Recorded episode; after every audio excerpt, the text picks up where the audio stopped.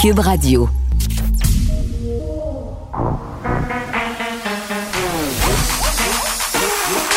Elle a une opinion sur tous les sujets. Pour elle, toutes les questions peuvent être posées. Geneviève Peterson. Cube, Radio. Salut tout le monde, bienvenue à l'émission. Merci de vous joindre à moi. On va passer deux heures et demie ensemble. On va aborder toutes sortes de sujets. On aura euh, une fédération de maisons d'hébergement pour femmes. Et euh, bon, faisons un petit retour tout d'abord sur les cas parce qu'on est à presque 1365 cas supplémentaires aujourd'hui, 42 décès. Euh, c'est énorme. On s'en va d'ailleurs très très bientôt au point de presse comme on a l'habitude de le faire. Au Saguenay, 197 cas. Ça continue de monter. Juste pour vous dire, à Montréal, on est 325. Donc, si on fait la, comparaison pardon, euh, des populations, vous voyez euh, que per capita, ça fait quand même un nombre très, très élevé. Le, Saguenay, qui est une région de plus en plus chaude. Petit rappel, l'Estrie est passé au rouge euh, hier soir à, à, minuit parce que chez eux aussi, on connaît une hausse des cas. 10 hospitalisations de plus Aujourd'hui, deux personnes euh, aux soins intensifs. Donc, ça continue. On se maintient en haut de la barre euh, des 1000 cas.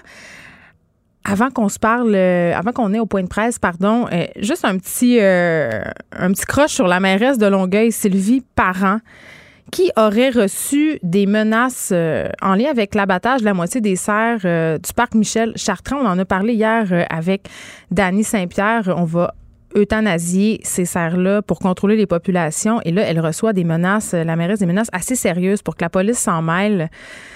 Tu sais, à un moment donné, euh, les menaces de mort sur les médias sociaux, faudrait peut-être plus qu'on s'attaque aux idées. C'est ce qu'elle a dit, euh, Madame Parent. On s'en va tout de suite au point de presse.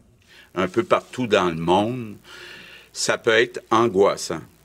On peut se demander, est-ce que ce qui arrive euh, en Europe, aux États-Unis, euh, c'est ce qui nous attend dans les prochaines semaines au Québec. Donc, euh, euh, je comprends que la situation, pour bien du monde, est un peu angoissante. Quand on regarde aux États-Unis, c'est un peu exponentiel.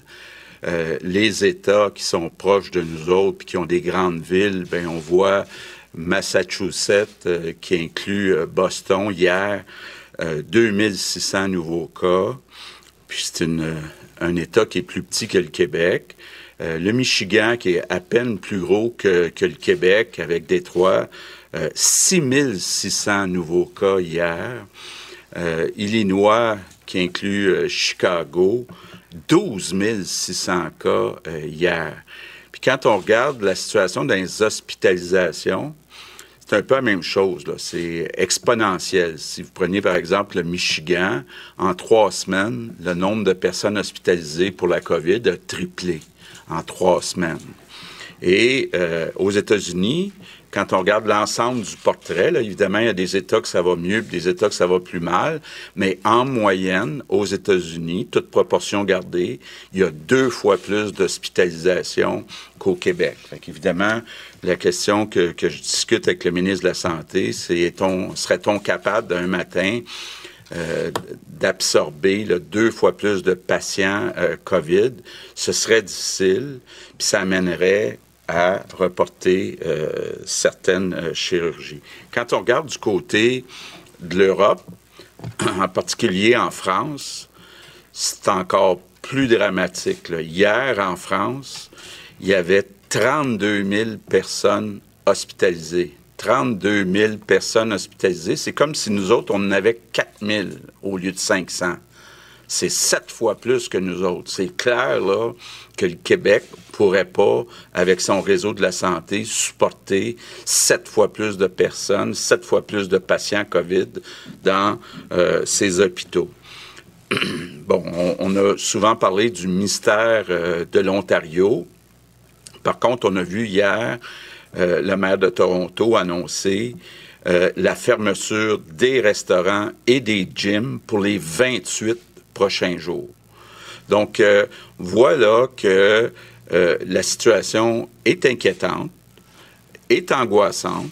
Par contre, si on se compare avec les États-Unis et l'Europe, ça va mieux au Québec. Donc, pour ça, je veux tout de suite remercier les Québécois. C'est parce que les Québécois ont fait plus attention que les gens, entre autres, à Boston, à, à, Détroit, à Chicago, à Paris.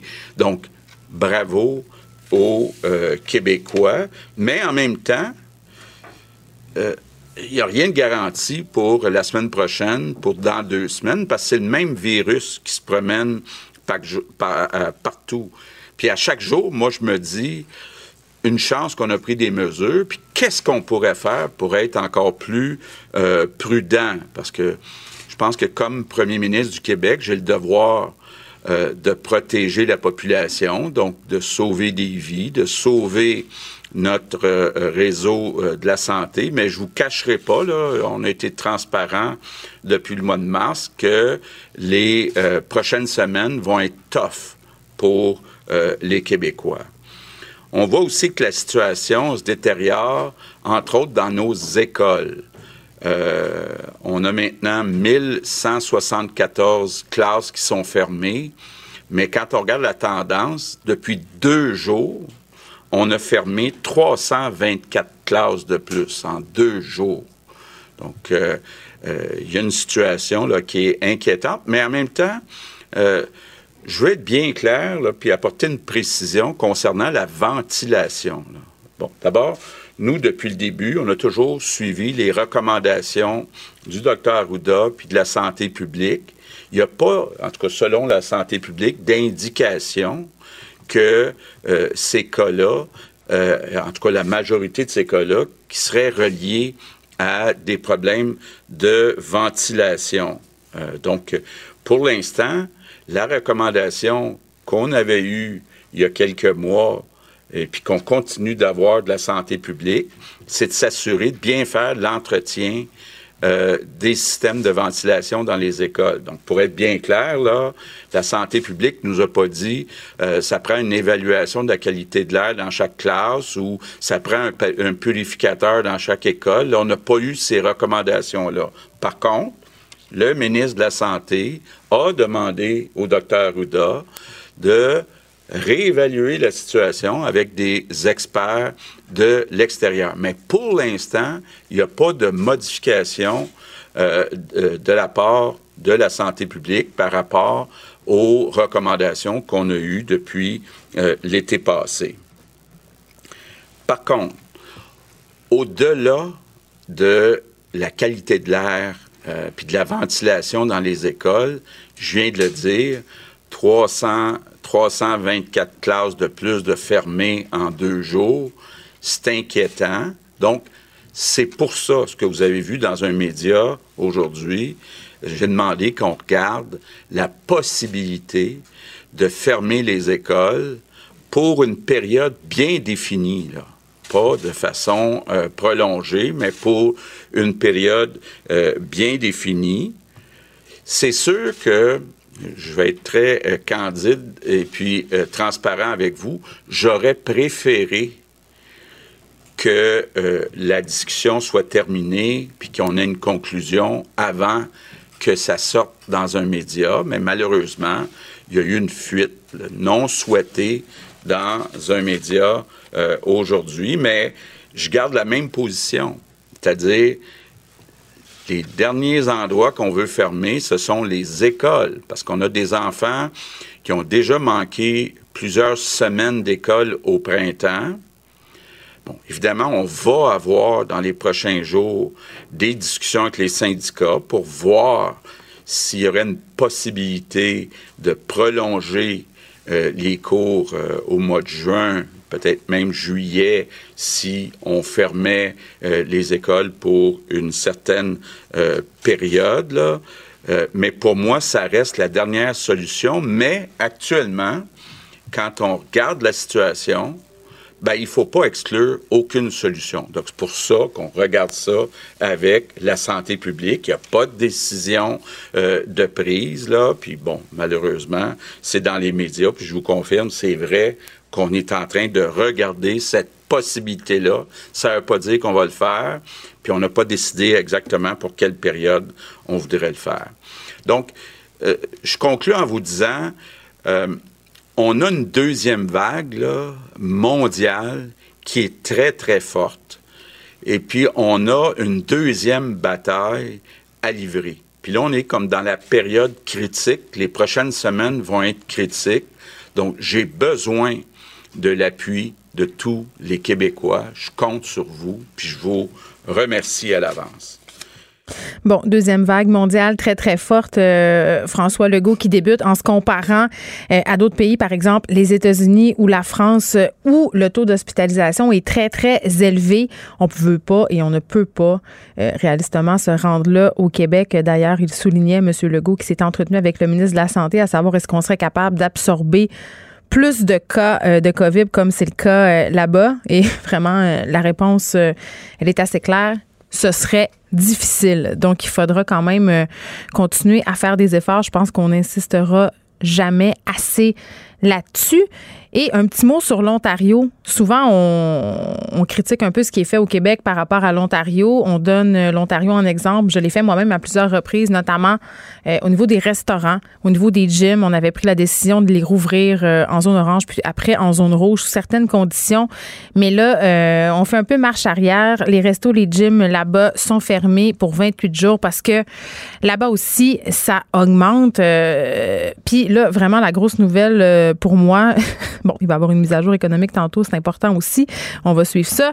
Mais c'est la situation des écoles. Hein? Parce que la situation, elle est excessivement préoccupante. Je reçois beaucoup dans ma boîte courriel euh, d'avis COVID, c'est la lettre qu'on reçoit quand il y a un cas de COVID à l'école qui est pas dans la classe de notre enfant. Là. Quand les enfants vont au secondaire dans des grosses polyvalentes, ça va vite. Il y a des écoles qui sont fermées, il y a des classes qui sont fermées, euh, plus que 1000. Sauf que là, depuis deux jours, on a 324 classes supplémentaires euh, de fermées. Donc, c'est pas rien et c'est une situation quand même euh, qui est préoccupante. On a parlé beaucoup de la ventilation depuis quelques jours. Et là, ce qu'il nous disait M. Legault, c'est que pour l'instant, il n'y aura pas de modification de la part de la santé publique par rapport à la ventilation. Ils vont quand même faire appel à des experts. et là, ben, on fait évidemment référence à cette fuite ce matin dans un média possibilité de fermer les écoles pour une période bien définie. On va aller aux questions. Dites, euh, pour ce qui est des écoles, euh, de fermer un moment, est-ce que, vous est-ce que vous parlez du temps des fêtes à ce moment-ci? Est-ce ben que c'est de, ce serait de prolonger? Est-ce que vous confirmez que c'est à ce moment-là que vous voudriez fermer les écoles? Oui, mais en même temps, bon, est-ce qu'on devance? Est-ce qu'on euh, allonge vers la fin? Euh, là, on doit briser la vague. Évidemment, on va suivre ce qui se passe dans les données au cours euh, des prochains jours, mais par exemple, fermer les écoles pour un mois, incluant le temps des fêtes, peut-être un petit peu plus, un petit peu moins, c'est ce qu'on regarde actuellement. Puis on sait que les deux endroits où il y a le plus d'éclosions, c'est les entreprises puis c'est les écoles. Donc, euh, bon, on regarde toutes sortes de possibilités actuellement.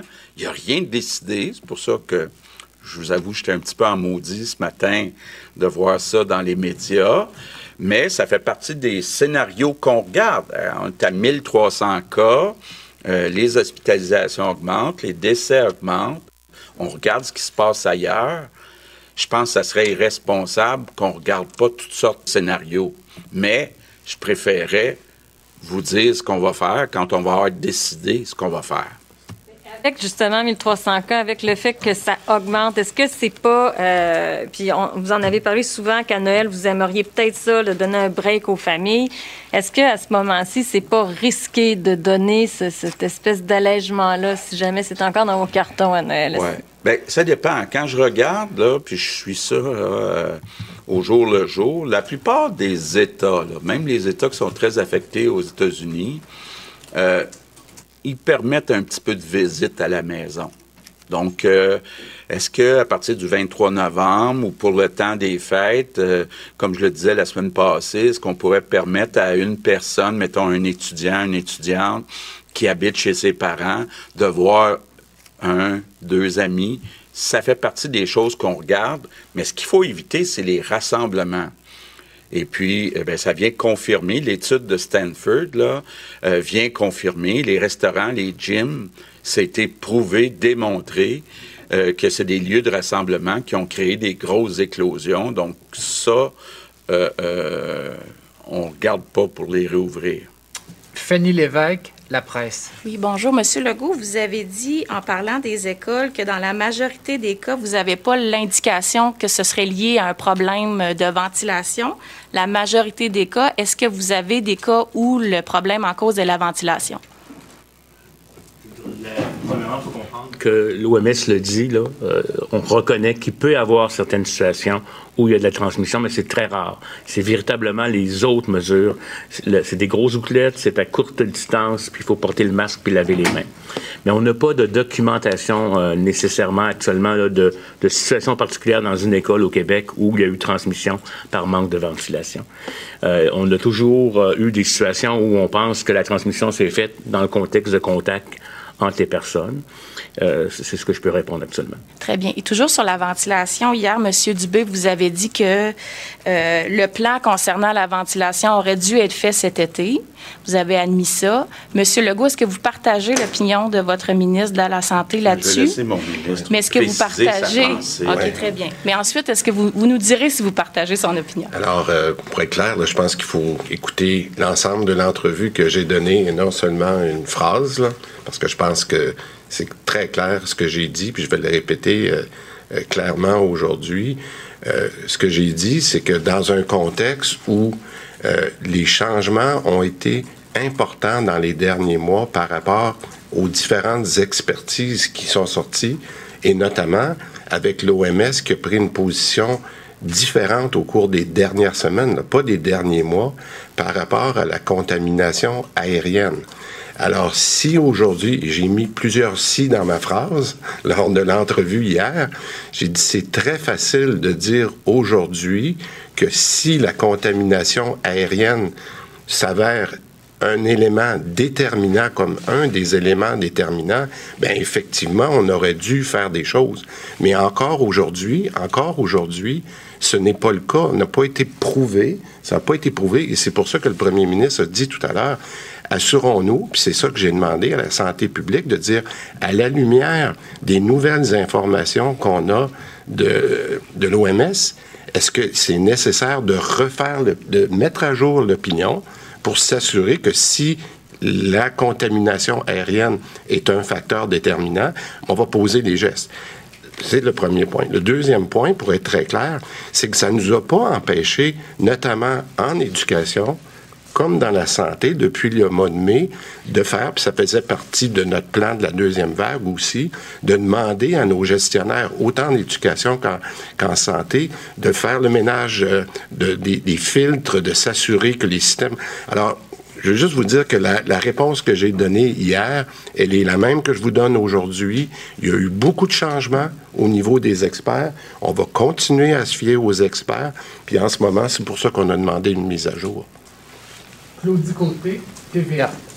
Bonjour à vous trois. Euh, je reviens sur. Euh, bon, euh, la patate chaude, la ventilation se poursuit. On dit encore euh, que ça n'a pas vraiment été prouvé. Je veux dire, euh, bon, à un moment donné, qu'est-ce que ça va prendre? Je comprends que ça demande de mettre en place euh, des infrastructures et que ça va coûter de l'argent. On semble prendre la situation au sérieux. Je veux qu'on revienne sur cette fameuse question de la fermeture des écoles. Il a été questionné, bien évidemment, là-dessus parce qu'on le sait, le branle-bas de combat que ça engendre quand les écoles sont fermées. la journaliste lui demandait, OK, mais ça va être quand? Ça va prendre combien de temps? Je veux dire, on parle de deux semaines, on parle de deux mois? Euh, moi, c'est ça qui me jette à terre. On ne sait pas. Puis eux non plus euh, n'ont pas l'air de le savoir. Euh, ils sont en train de se poser ces questions-là. Mais par rapport à Noël, même si on ferme les écoles un, mois, la décision quand même qui est importante de prendre, selon moi, c'est qu'après après Noël, peut-être se laisser un petit temps où, hein, nous pourrons tous et toutes incuber en cœur.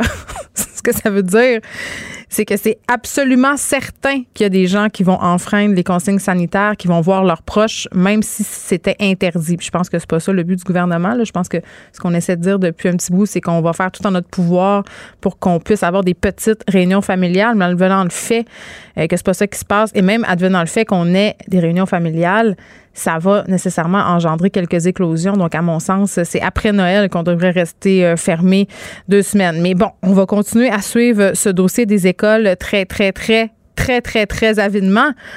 Parce que, en tout cas, moi, chez nous, je commence à préparer euh, déjà la logistique, comment qu'on va s'arranger, parce que les enfants sont en retard. Pour vrai, le moi, j'ai des profs qui me disent, on essaie de rattraper le retard de l'année passée. Je sais pas qu'est-ce que ça va être si on referme encore, les enfants vont être à quel point, qu'est-ce qui va se passer avec l'année? il y a des années où il y a des examens du ministère. On demande des annulés, on ne sait pas qu'est-ce qu'on, qu'est-ce qu'on va faire avec ça encore. Euh, casse-tête quand même. Geneviève Peterson, la déesse de l'information. Vous écoutez Geneviève Peterson, Cube Radio. C'est l'heure de parler avec Nicole Gibault. Salut Nicole. Bonjour Geneviève. Bon, euh, on continue notre euh, notre épopée sur le procès d'Éric Salvaille parce que hier, on se parlait un peu euh, de ce que la défense avait amené. C'était quand même une charge assez intense contre Donald Duguay, qui est le plaignant dans cette affaire-là. on a remis en cause sa mémoire, sa, sa, bonne volonté. bon, on essaie de miner sa crédibilité. Aujourd'hui, c'est au tour de la poursuite de faire valoir ses arguments.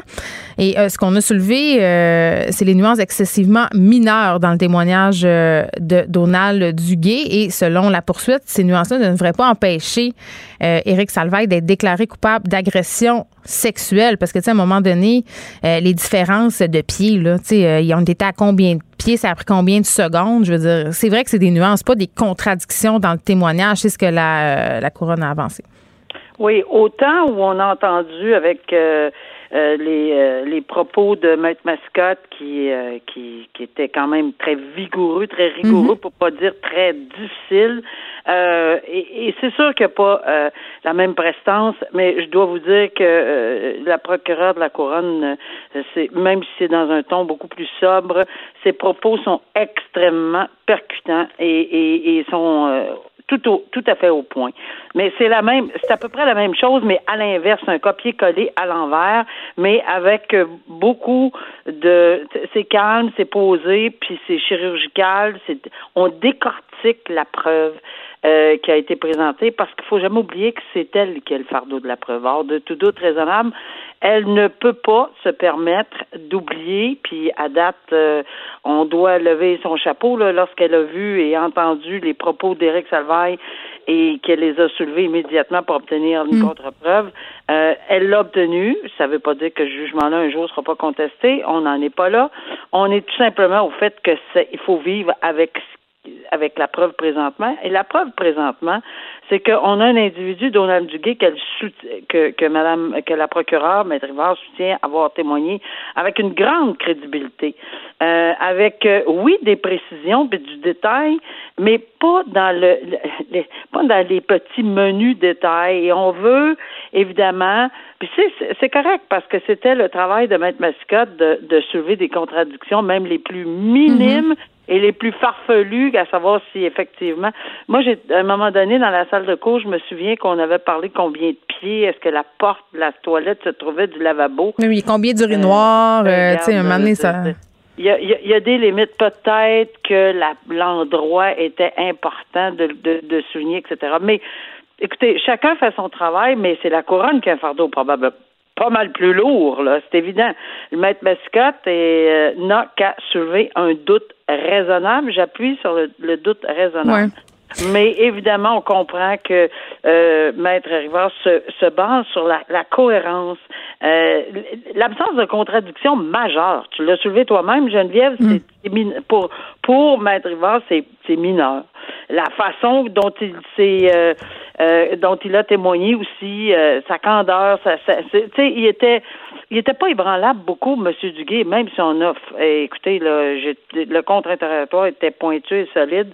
Et évidemment, on en a parlé hier, euh, Geneviève, les trois témoins en contre-preuve, elle s'en sert abondamment pour miner la crédibilité même pas miner la crédibilité. Elle utilise les mêmes mots que Mme Mascotte hier pour dire que M. Salvaille a complètement menti et c'est ce qu'elle dit.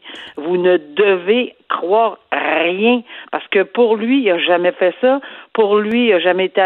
Peu importe ce qu'il dit et ce qui sort de sa bouche, vous ne devriez pas le croire aucunement et ça ne devrait même pas, dans les circonstances, sans donner la preuve qu'on vous a démontré qu'il qui, atteint sa crédibilité directement, vous ne hmm. devriez rien croire. Oui, puis je veux euh, quand même prendre le temps de préciser, Nicole, parce qu'on est souvent dans cette idée de victime parfaite, là, quand vient le temps de parler d'agression sexuelle. Le juge, là, il l'a rappelé euh, euh, parce qu'il y a des reproches qui ont été faits aux plaignants là, pour pas s'être défendu, pour pas s'être sauvé, pour être resté se laver les mains. Euh, Puis il n'y a rien de farfelu là-dedans. Là. Ce qu'il a dit, le juge, c'est que chaque victime peut agir différemment. Il n'y a pas une bonne façon d'agir par rapport à une agression dont on fait l'objet. Et c'est un très bon point à soulever parce que c'est et, et, et on peut pas stéréotyper une victime alléguée. Euh, et on ne peut pas plus dire tous les genres d'agresseurs agissent de telle façon mhm. et tous les genres de victimes alléguées agissent de telle façon. Alors, dans les circonstances, c'était une mise en garde euh, qui se devait, parce que des termes comme c'est farfelu, voyons donc s'il ne sauve pas, voyons donc s'il donne pas des coups de pied pour se défendre, voyons donc pourquoi il n'a pas fait ci, ben c'est ça justement le stéréotype d'une mm. victime parfaite, et non, ça n'existe pas. Il y a des gens qui, qui, qui réagissent, euh, qui ne bougent même pas et on ne pourra jamais dire qu'ils n'ont pas été agressés sexuellement. Par contre, il y en a qui vont se défendre euh, et qui vont crier, puis ils vont être également victimes d'agressions sexuelles. Alors non, il n'y en a pas de stéréotype, d'où la preuve des faits qui est importante, puis comment comment ça s'est déroulé, puis mm. puis il faut jamais dire ça, ça vraiment, à mon avis, c'est une grave erreur que de dire il s'est pas défendu, donc l'agression n'a pas été commise. À mon avis, c'est très très très dangereux de soulever ça. Euh, ça fait deux jours que je veux t'en parler, Nicole. On en profite, on a un peu de temps. Euh, un important regroupement d'avocats qui critiquent le processus de sélection des juges fédéraux. C'est quand même pas rien. Là, c'est le plus important regroupement d'avocats au Canada euh, qui s'en prend au processus fédéral de nomination des juges. Et ce qu'on dit, euh, que des nombreuses vérifications partisanes en fait qui sont faites par le gouvernement et que ça ouvre la porte aux spéculations au sujet de l'ingérence politique dans ce processus-là. Oui, puis comme tu l'as souligné, c'est pas n'importe quelle association. L'association du barreau canadien, quand même, là, euh, qui, qui soulève ceci. Mais je pense que dans l'ensemble, ce qu'on a compris, dans l'ensemble du processus, c'est pas là qu'il y avait un problème, mais c'est peut-être vers. Euh, Parce qu'on vérifie, on vérifie les antécédents politiques des candidats. ça fait partie du processus. Ah, honnêtement, là, euh, on va devoir m'expliquer pourquoi c'est important. Je, je, je, ne comprends ben pas que ça soit dans n'importe quel parti, que ça soit dans n'importe quelle situation. Quelle est l'importance, à moins, à moins qu'on vérifie s'il fait partie d'un organisme terroriste connu ou Oui, mais c'est ce que c'est. Euh, est-ce que ça pourrait être aussi pour avoir peut-être plusieurs, euh, pas plusieurs allégeances, mais de couvrir peut-être tout, tout, le spectre des idées, tu sais, mais en même temps, tu es supposé être vraiment euh, neutre quand tu es juge, tu pas, pas supposé laisser tes valeurs personnelles et tes croyances politiques inférées. Mais tu sais, si on regarde avec ce qui se passe aux États-Unis, par exemple, ben, Nicole, on a des juges ultra-conservateurs, ça joue sur leurs décisions forcément. Ben, c'est-tu ça? C'est-tu de là que ça vient? Mais si c'est ça, puis c'est de là que ça vient, je trouve ça très désolant parce que euh, je, je, je, me pour faire dire qu'on est tellement pas comme aux États-Unis, Dieu merci. Et là, ça, ça m'a ébranlé un peu parce que je me dis bon là, est-ce qu'on a un petit peu euh, versé là-dedans. Je, je, je comprends pas le pourquoi. Et, et, et qu'on ait des gens, qu'on ait des, des idées personnelles, j'en ai moi. J'en avais quand j'étais nommé juge. Mhm. J'avais des idées arrêtées euh, sur telle telle telle chose. Euh, est-ce que ça nous empêche de rendre une décision? On peut être contre ou pour avertement. On peut être bleu, rouge. On peut être parti vert. On peut être n'importe quoi. Mais est-ce qu'on est en mesure orange? Est-ce que est-ce qu'on peut être en mesure de rendre une décision décision avec toutes les formations qu'on a, toutes les vérifications, puis vraiment, il faut que ça soit des vérifications pointues, mais mm. pas pour savoir à quel parti politique on appartient. Alors ça, je suis vraiment désolée. Je suis contente que l'Association du barreau canadien le soulève. Euh, je pense qu'on va essayer de remettre les choses en perspective, puis on va adresser cette, cette question-là, parce que la question de, la perception, là, c'est d'une importance capitale. C'est comment on va percevoir la nomination des juges. On dire, on sait bien, c'est décidé. Parce qu'on a des décisions à rendre en faveur ou contre des gouvernements. Là ça sera pas la première et la dernière fois. Là. Et il faut faire très, très attention qu'on ne soit pas perçu, que le juge, ne, le ou la juge ne soit pas perçu à avoir, euh, comme aux États-Unis. Oui, parce que la, confiance envers le système de justice en dépend. Merci, Nicole. On, se reparle demain? Oui, absolument. Merci. À bientôt.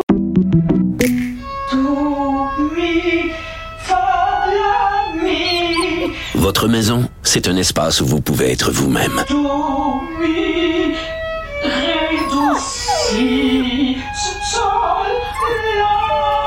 Elle mérite d'être bien protégée et vous méritez d'être bien accompagnée. Trouvez la protection la mieux adaptée à votre maison avec Desjardins Assurance et obtenez une soumission en quelques clics sur desjardins.com.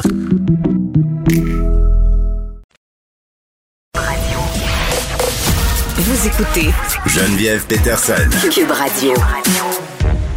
On parle de la violence conjugale post-séparation et du rôle des maisons d'hébergement euh, de deuxième étape avec Gaëlle Fédida, qui est coordonnatrice au dossier politique de l'Alliance des maisons d'hébergement deuxième étape pour femmes et enfants victimes de violences conjugales. Madame Fédida, bonjour. Bonjour. Bon, euh, en premier lieu, qu'est-ce qu'une maison d'hébergement de deuxième étape?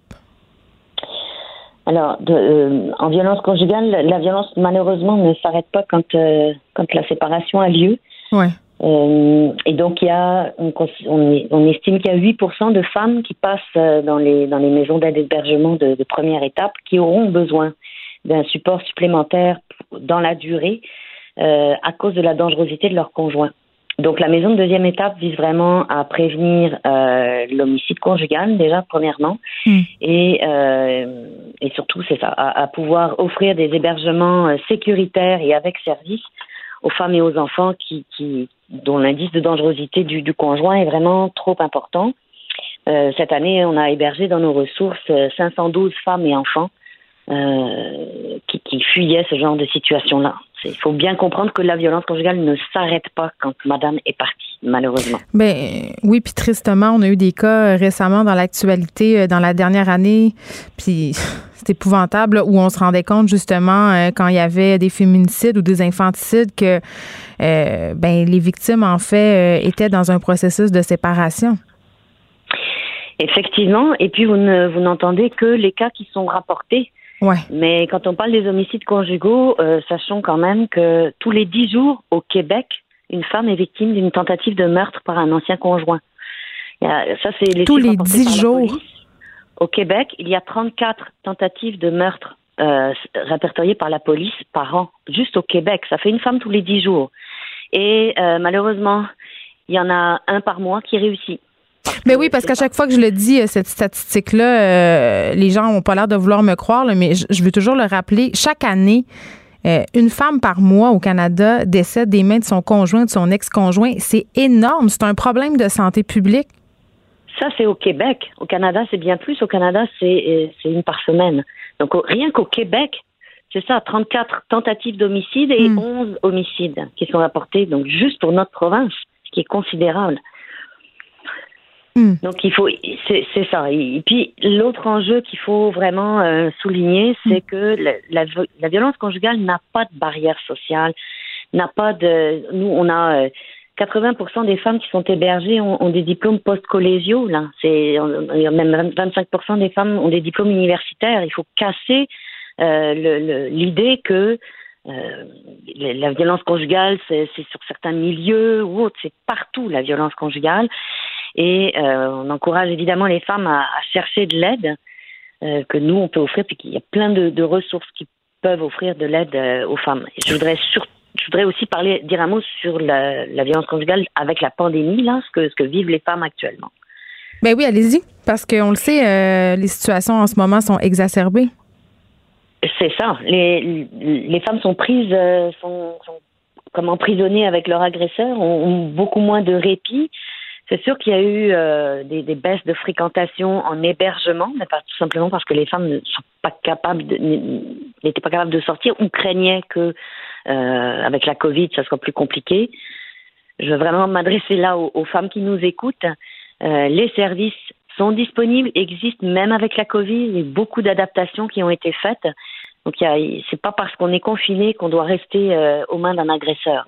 Oui, c'est intéressant. Euh, pardon, c'est intéressant ce que vous dites, Madame Fedida, parce que c'est vrai euh, qu'à force de répéter qu'on manque de ressources, que les maisons d'hébergement euh, ont pas de place, ben il y a certaines victimes qui pourraient être amenées à penser qu'ils n'auront pas d'endroit où aller et de rester dans des situations dangereuses pour elles et leurs enfants.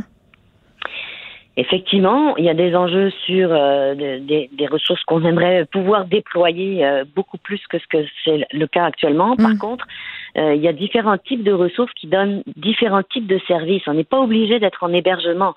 Il y a des services externes qui existent. il y a les centres de femmes aussi. Il n'y a pas que les maisons d'hébergement. Donc les centres de femmes offrent des services aux femmes et l'ensemble de, de, notre communauté euh, lutte contre la violence, je dirais, mm. c'est vraiment réorganisé euh, dans, les, dans les derniers mois pour être capable quand même de répondre aux femmes. Là, il y a des services par texto qui se sont développés, euh, des services par Internet qui se sont développés, des services tout simplement par téléphone aussi. Qui, qui... On a réorganisé notre offre de services, si vous voulez, pour, pour tenir compte de, cette situation-là. Hmm. Donc il y, a, quand même moyen de trouver euh, des ressources. Et je m'adresse aussi là d'ailleurs à l'entourage. souvent on peut avoir, euh, c'est une amie ou une personne de la famille qui peut constater que, qui se pose des questions sur une situation. C'est quoi les signes? Parce que des fois on se demande puis on ne sait pas trop euh, si on exagère ou si on devrait intervenir. Ben, le, le fait de dénigrer la personne, le, le fait de euh, la couper, l'isoler, la couper de son entourage, vérifier toujours ses allées et venues, vérifier ses téléphones, vérifier euh, ses dépenses. C'est tout le mécanisme de contrôle.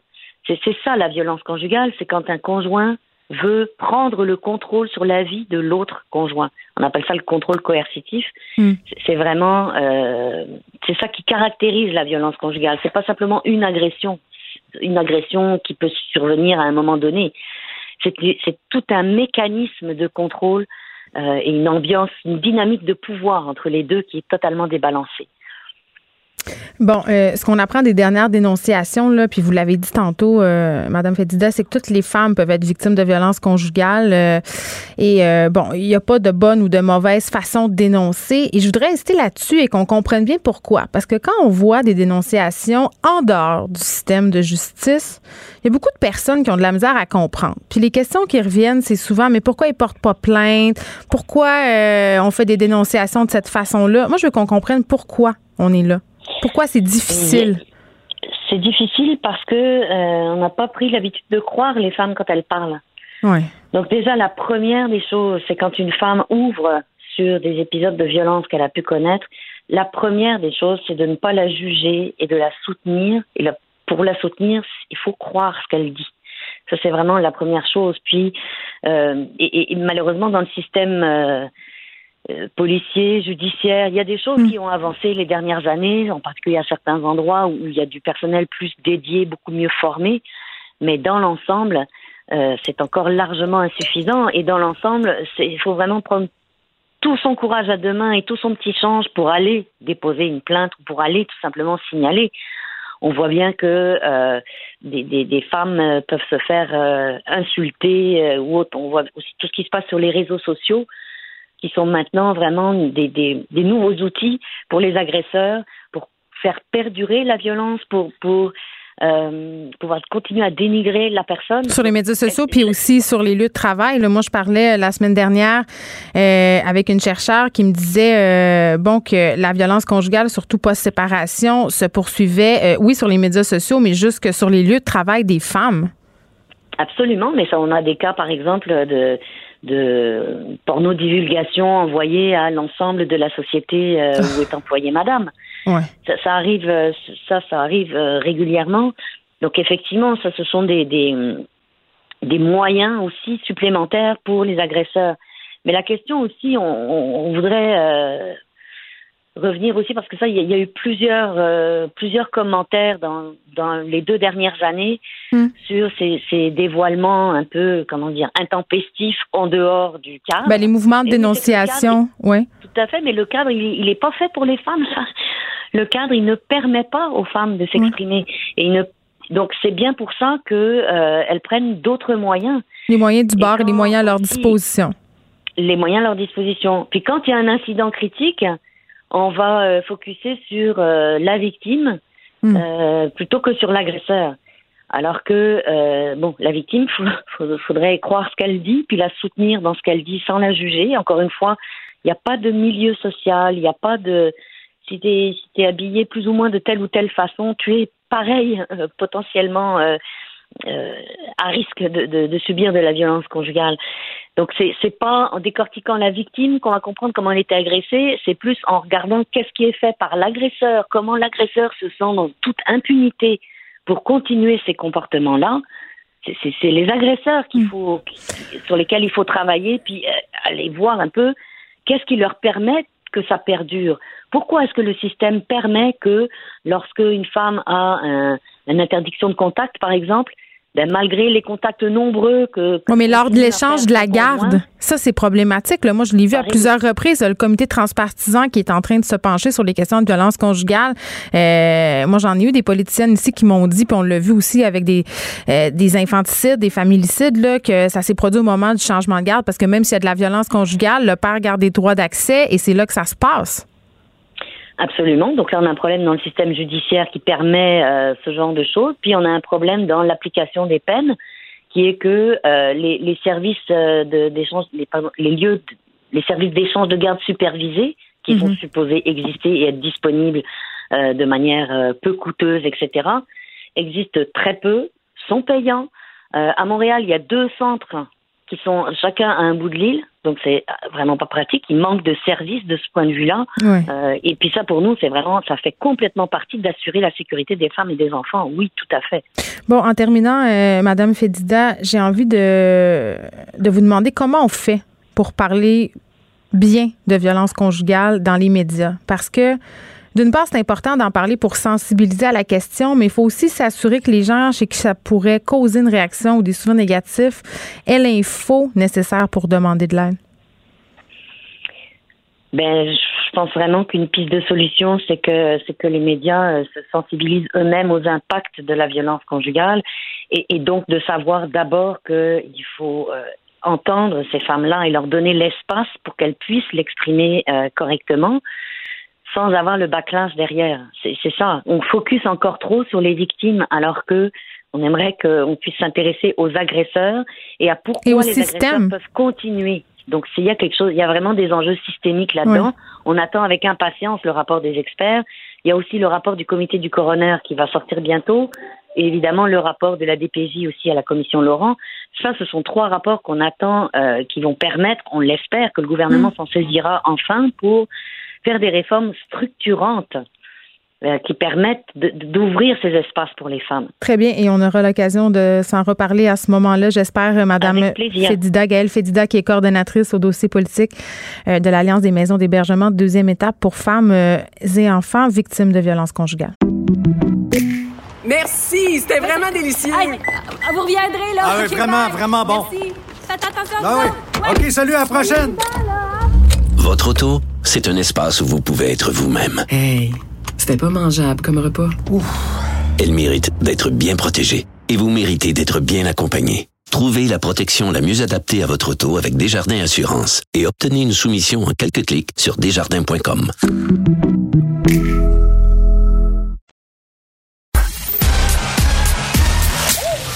Geneviève Peterson.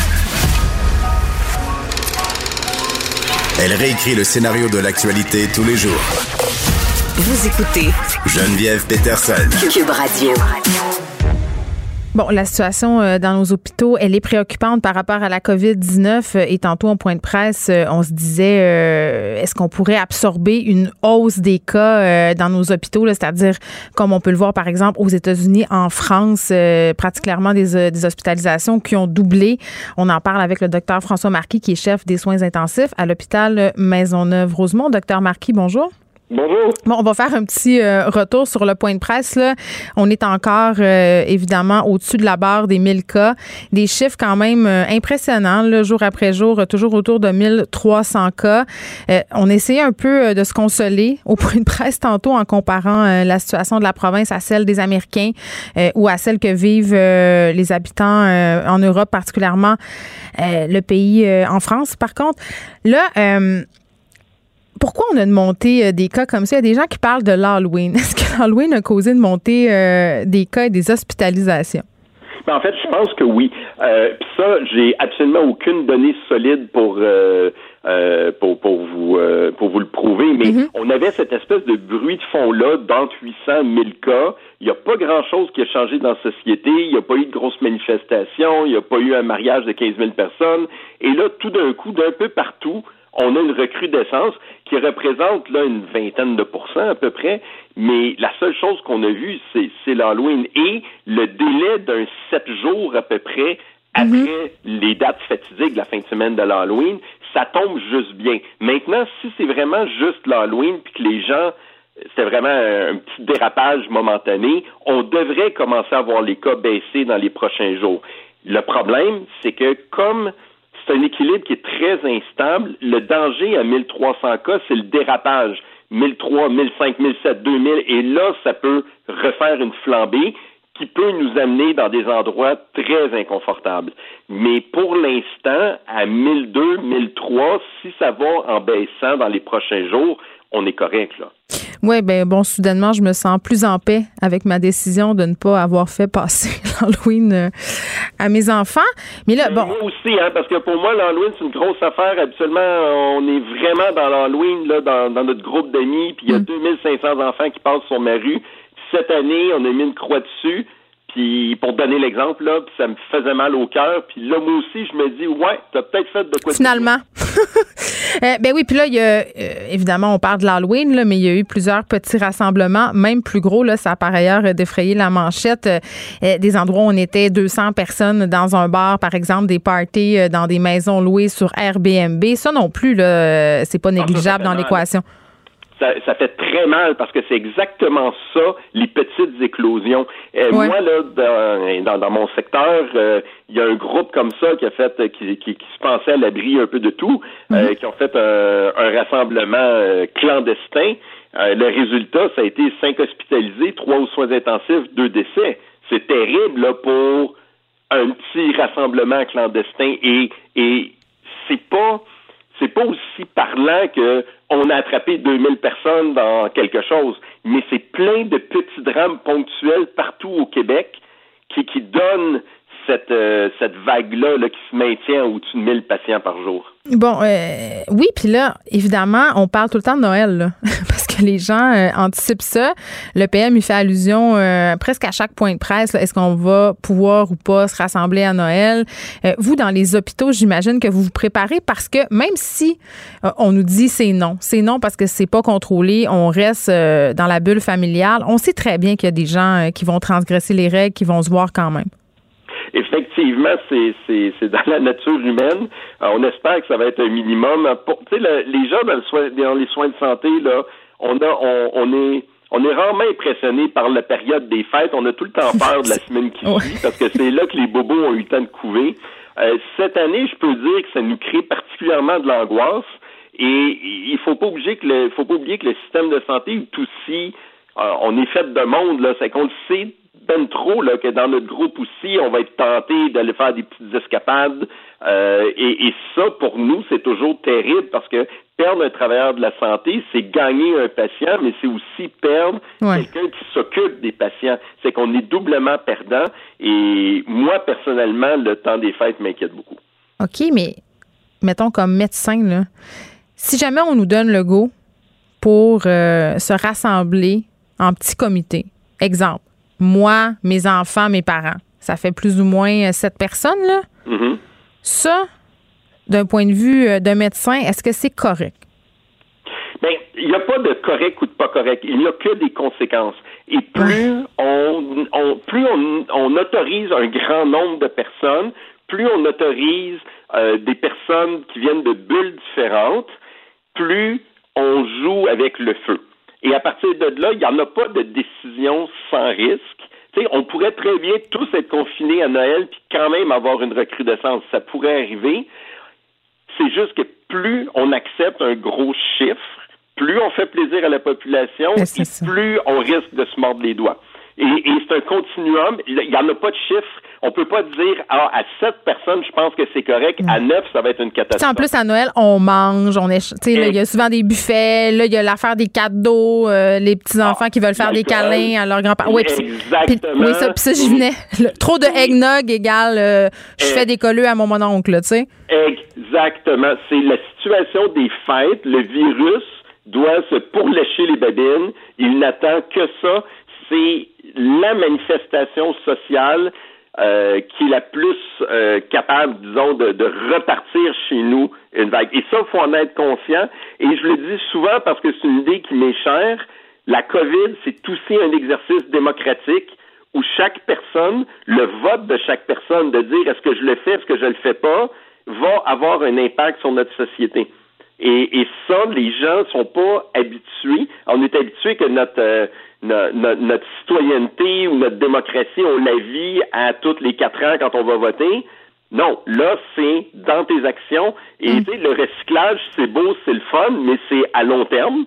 Tout ce qu'on fait pour la planète, c'est à court terme, moyen terme, mais là, c'est en termes immédiats. Là. Les décisions que les gens vont prendre dans le temps des fêtes ou juste avant le temps des fêtes, parce que là, il y a les parties de bureau. Euh, Non, je, ouais, je, je pense pas, je pense pas que, avoir- je pense pas qu'il y ait des employeurs qui vont être assez responsables pour faire des parties de bureau, je peux pas croire. Ah, j'ai, j'ai, j'ai, j'ai des doutes, moi. J'essaie d'être optimiste. Moi, ça, je suis en mode solution en ce moment, là. Euh, c'est certain qu'il n'y aura pas, il y aura pas d'employeur qui va organiser quoi que ce soit. Oui, c'est ça, je comprends la nuance. Des rassemblements spontanés pour ça, il y a probablement plus de chances. Et, et Mais non, on l'a vu euh, des 5 à 7 dans les écoles parce que les gens, puis on les comprend, là, sont tannés, puis là, ils se disent, mais écoute, on est dans la même bulle à job, on peut bien prendre un petit verre ensemble. Ouais, le problème, c'est que dès qu'il y a d'alcool, les, euh, les gouttelettes se promènent. Les gouttelettes aussi aiment ça, l'alcool. Hein. C'est quand on, sans, sans être en état d'ébriété, le, le plaisir de partager un bon verre ou de partager un repas, c'est propice à parler plus fort, on s'énerve, hein, on a les baguettes en l'air et on projette du virus. Oui, bon. Mais donc, vous êtes prêts à vous préparer à ça, là? Ah ben, moi, personnellement, je regarde ça aller. ben, puis je vais travailler pendant le temps des fêtes. Habituellement, j'ai un petit euh, jour ou deux off là, dans le temps, euh, plus au niveau du jour de l'an, mais la première, la première de janvier risque d'être brutale pour nous autres.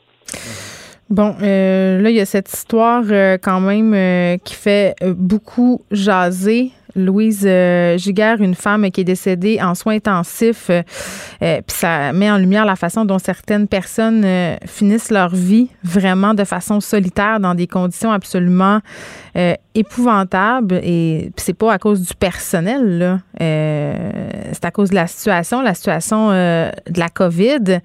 Cette femme-là, elle est morte seule et isolée aux soins intensifs. Là, de votre côté, euh, comment vous composez avec cette solitude qui est imposée par la force des choses euh, à des patients euh, de la COVID?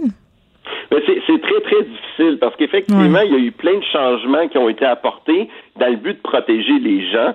Et, et ces changements-là, ils ils viennent avec un prix qui est souvent l'isolement, le bruit. Et l'autre chose, c'est que même quand on a quelqu'un à notre chevet, puis pendant des jours, tout ce qu'on voit, c'est des lunettes, des masques, des équipements de protection. Euh, c'est pas le contact humain qu'on souhaite en fin de vie. C'est dur pour le personnel, c'est dur pour les médecins, c'est dur pour les familles, c'est dur pour les patients. On aimerait ça des fois juste dire ah puis on arrête tout ça. Mais effectivement, c'est pas nécessairement la fin de vie souhaitée et souhaitable, ne serait-ce qu'à cause des équipements de protection. Hein, on aime ça s'asseoir à côté du patient, prendre le temps, les familles, de, de faire un petit caucus. Là, il y a des, il y a des heures de visite, il y a des isolations, les lavages de mains, toutes ces choses-là enlèvent, ra- rajoutent tellement de euh, comment je pourrais dire de procédures qui sont nécessaires que ça empêche un peu l'émotion puis l'humanité de passer. Et ça nous fait mal parce qu'on ne voudrait pas avoir à faire ça. Et c'est c'est juste comme ça. Et, et c'est ça le reflet d'avoir dû adapter des hôpitaux qui malheureusement n'étaient pas prévus pandémie et on a dû euh, jongler avec ça. Et, et oui, ça vient avec des tuyaux partout qui sont pas beaux, puis avec des bruits, puis avec des courants d'air, puis avec des équipements de protection. Et oui, ça a un impact. Et des histoires comme ça, on en a vu, on en a vécu, et c'est très, très triste. Et c'est le quand les gens disent bon, la pandémie, c'est juste une grippe.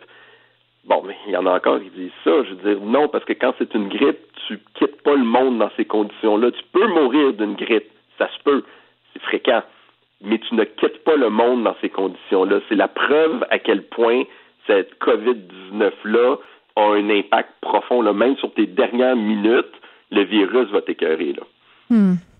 Bon, euh, on s'en va ailleurs pour terminer euh, cette entrevue. Docteur Marquis, tantôt au point de presse, on évoquait la possibilité d'allonger le congé des fêtes pour les jeunes d'âge scolaire. Est-ce que ça serait une bonne idée par rapport à tout ce qu'on vient de se dire euh, concernant Noël? Mais c'est parce qu'à quelque part, ça, vous, ça peut servir de, de quarantaine. moi, je me, je me, posais la question, là, je parlais avec des collègues, on se disait, les, les personnes âgées qui vont sortir de leur, d'aller voir dans leur famille, Hmm. euh, qui vont aller dans leur famille, est-ce qu'on devrait les mettre en quarantaine au retour dans leur, dans leur centre, ou que ce soit un CHSLD ou même un, un centre pour personnes autonomes ou semi-autonomes? La question se pose, prolonger le congé de fêtes, c'est une façon de faire une quarantaine pour s'assurer qu'il n'y aura pas une recrudescence dans les écoles. Maintenant, est-ce que ça va être retenu ou pas? Ça dépendra de la, de la santé publique là, puis du gouvernement, mais c'est à ça que ça servirait. C'est pas tant de leur donner un congé pour le plaisir de leur donner un congé. Non, c'est une période euh, tampon, finalement. Ouais, c'est une quarantaine. On peut appeler ça comme on veut, c'est une quarantaine. ben, ce serait peut-être une bonne idée, là, parce que tantôt, on le questionnait à savoir euh, si le congé, ça serait avant Noël. Ça serait un petit peu illogique. oui, mais s'il y avait congé à voir, ça devrait être probablement plus après Noël, là, à moins que j'ai raté quelque chose, là, puis que la santé publique euh, a des chiffres que j'ai pas, mais la logique serait plus après qu'avant. Exact. Docteur François Marquis, merci. Euh, Docteur Marquis, qui est chef des soins intensifs à l'hôpital Maisonneuve-Rosemont. Protégez vos dépôts, c'est notre but. La SADC protège vos dépôts dans les institutions fédérales, comme les banques. L'AMF les protège dans les institutions provinciales, comme les caisses. Oh, quel arrêt! Découvrez ce qui est protégé à vos dépôts sont protégés.ca. Geneviève Peterson, la déesse de l'information. Vous écoutez Geneviève Peterson, Cube Radio. Je vous disais précédemment que c'était important de parler de violence conjugale sous toutes ses formes parce que ça peut prendre plusieurs formes. Évidemment aussi, ça peut arriver à n'importe qui. Et là, euh, il y a une victime de violence conjugale qui a eu le courage, euh, bon, euh, de venir prendre la parole ici. Appelons-la Isabelle pour des raisons évidentes parce que c'est un nom fictif par mesure de protection. Elle est là. Isabelle, salut. Bonjour. Merci d'être là.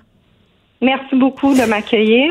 Euh, bon, on va se parler euh, de violence conjugale, évidemment, euh, mais d'une forme de violence conjugale qui est pernicieuse, peut-être moins connue aussi, plus difficile à cerner dans certains cas, la violence psychologique. Toi, oui.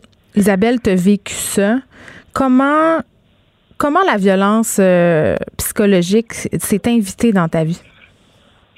Ben en fait, ça se passe de manière assez sournoise. Euh, tu sais, moi, je suis une fille euh, du plateau Mont-Royal euh, qui, avait quand même une bonne éducation. Je suis de bonne famille, etc.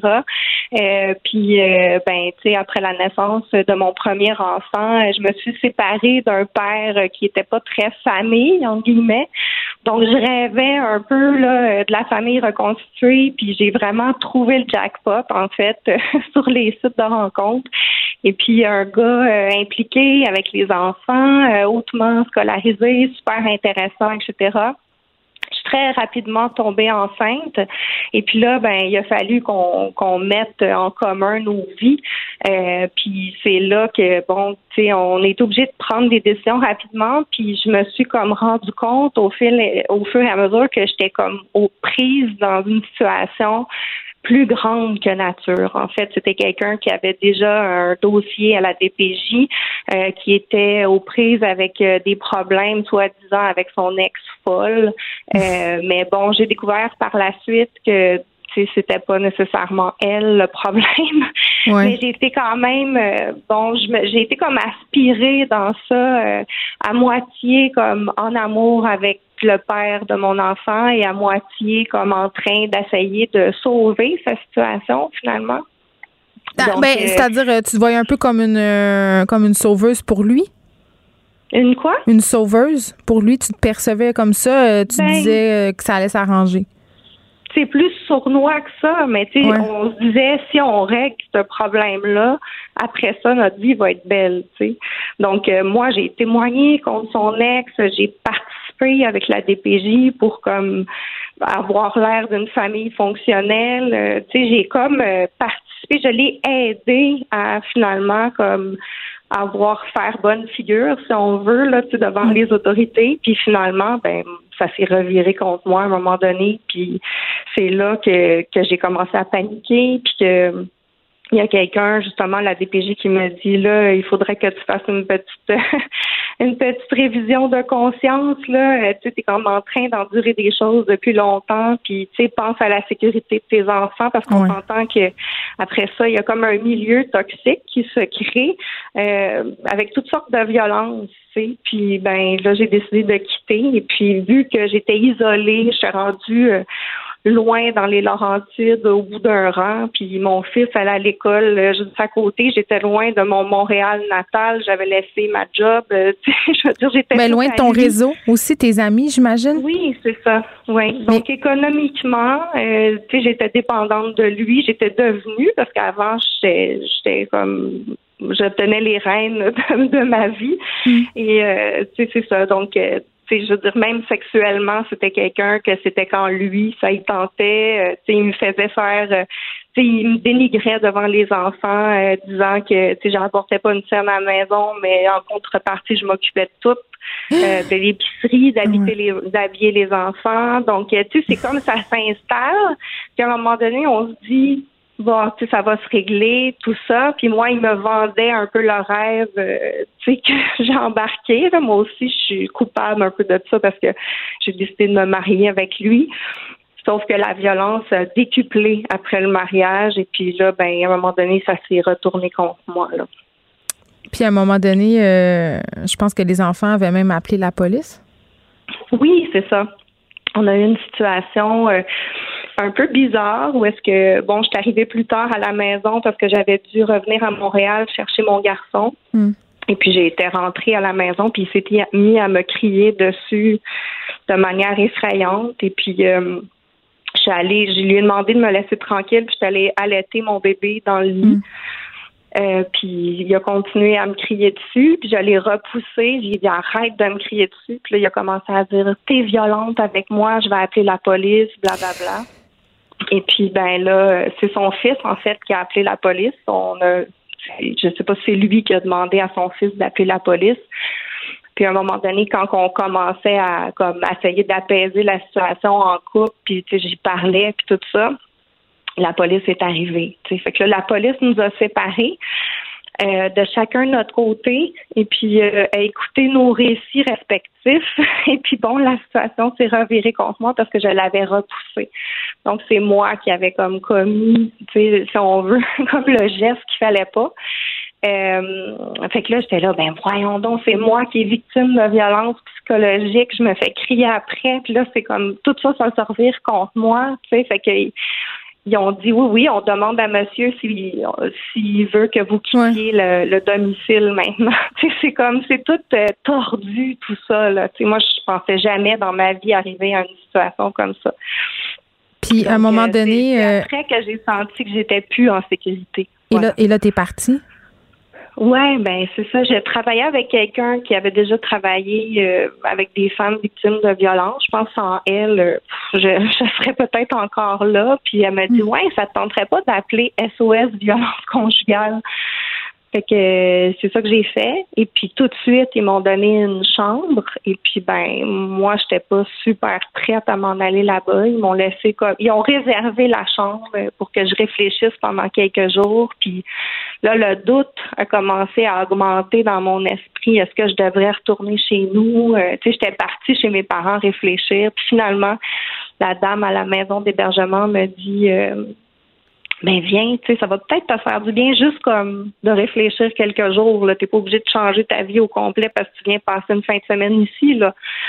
Fait que, mais je suis plus jamais retournée euh, au domicile conjugal. J'ai rencontré des intervenantes, en fait, extraordinaires, là, qui m'ont qui, qui m'ont offert comme l'ouverture d'une voie vers quelque chose que ça m'a quand même pris du temps à me faire à l'idée que que, j'étais victime de violence conjugale. Ça m'a pris plus que quasiment un an. Là, fait que euh, là, ça va faire un an maintenant là, euh, que, que j'ai quitté. Là.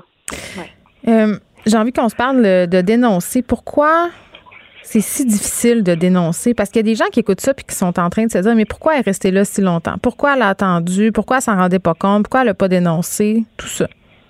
Donc, ben, d'abord, euh, il y a un effet de, de répétition. On pense que, tu sais, je lisais un article ce matin, ils disent, tu sais, quand tu es victime de violence conjugale, c'est qu'à un moment donné, tu deviens comme un peu aseptisé, tu deviens comme habitué, c'est ton train-train quotidien, donc tu n'as plus vraiment de jugement comme par rapport à ça.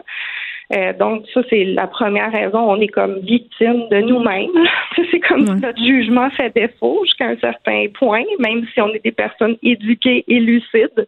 Euh, puis après, euh, tu sais, c'est que on se rend compte que le système a des limites. Parce que moi, c'est quand l'intervenante de la DPJ me dit ouais, peut-être tu devrais aller réfléchir. Après ça, elle s'est mise à un peu s'inquiéter ou de m'envoyer des messages comme quoi est-ce que tes enfants sont bien, sont en sécurité, est-ce que tu sais, ton état psychologique est bon? Tu, sais, tu sens qu'ils sont de cet aspect-là beaucoup. Tu sais. Ouais. Donc, euh, on remet pas en cause tant euh, bon, est-ce que le père est dangereux pour les enfants, mais on va comme essayer d'évaluer est-ce que la mère, tu sais, nous les femmes, on dirait qu'on n'a pas le droit d'avoir des émotions. Qu'est-ce que tu veux dire par là? Ben, tu sais, c'est comme, euh, tu sais, ça, ça peut arriver de qu'on se fâche, nous les femmes, ça peut arriver que que qu'on ait envie de, de dénoncer des choses, euh, mais tu sais, on dirait que pour la DPJ, c'est comme si un gars qui crie après tout le monde, c'est normal, mais une fille, euh, oh, tu sais, euh, est-ce qu'elle est en train de se désorganiser? Est-ce qu'elle est encore une bonne mère pour ses enfants? Donc, euh, c'est comme un genre de drôle de façon de. C'est comme moi, je j'en reviens pas de ça. Si je comprends bien ce que tu me dis, puis vraiment corrige-moi là, si ma perception est pas bonne, c'est que tu te sentais un peu évaluée comme comme mère? Ben, tu sais, moi, j'ai pas de dossier à la DPJ, tu sais. Fait que moi, j'avais établi une relation de confiance avec une intervenante qui finalement m'a aidé là, pour me sortir de ça. Fait que j'ai continué comme parfois à lui parler. Mais ça reste, c'est pas mon amie, là. C'est une fille qui, qui fait des évaluations à la DPJ. Puis, tu sais, comme en lui parlant, tu sais, il y a souvent comme un petit côté comme d'évaluation qui, tu sais, qu'elle est obligée de faire parce que professionnellement, c'est son rôle. Mais, euh, tu sais, elle va essayer de voir, ben là, tu sais, tu continues à te faire harceler par lui, euh, tu sais, euh, est-ce que est-ce que ça te désorganise? Il faudrait pas que ça te désorganise dans ton quotidien, puis que là, tu n'arrives plus à dormir, puis tout ça, parce que c'est là que les mères se font aspirer par le système, puis celles qui dénoncent la violence psychologique se retrouvent dans des situations où l'homme va utiliser un peu son, son harcèlement pour euh, désarmer finalement la mère, tu sais. Fait que les hommes ont du pouvoir à ce niveau-là, disons, là, tu sais, ils vont comme l'utiliser le plus qu'ils peuvent. Là. En terminant, euh, Isabelle, qu'est-ce que tu réponds à ceux qui disent que la violence psychologique, c'est moins pire que la violence physique?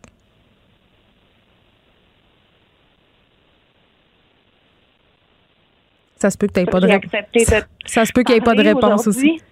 Ben c'est ça, il y a peut-être ben, de l'information à faire, euh, tu sais, euh, puis il faut que les femmes s'écoutent, il faut comme apprendre à écouter notre voix intérieure, puis tu sais s'en aller quand quand que, qu'on sent qu'on n'est plus respecté là. Mais ça, c'est quelque chose qui revient souvent. Euh, je faisais une entrevue avec Ingrid Falaise, je pense que c'était l'année dernière, puis elle me disait, on a toute une petite voix en dedans de nous à un moment donné, cette petite voix-là nous dit Hey, il y a quelque chose qui cloche, mais souvent on la fait taire. C'est comme si on est conditionné à pas l'écouter.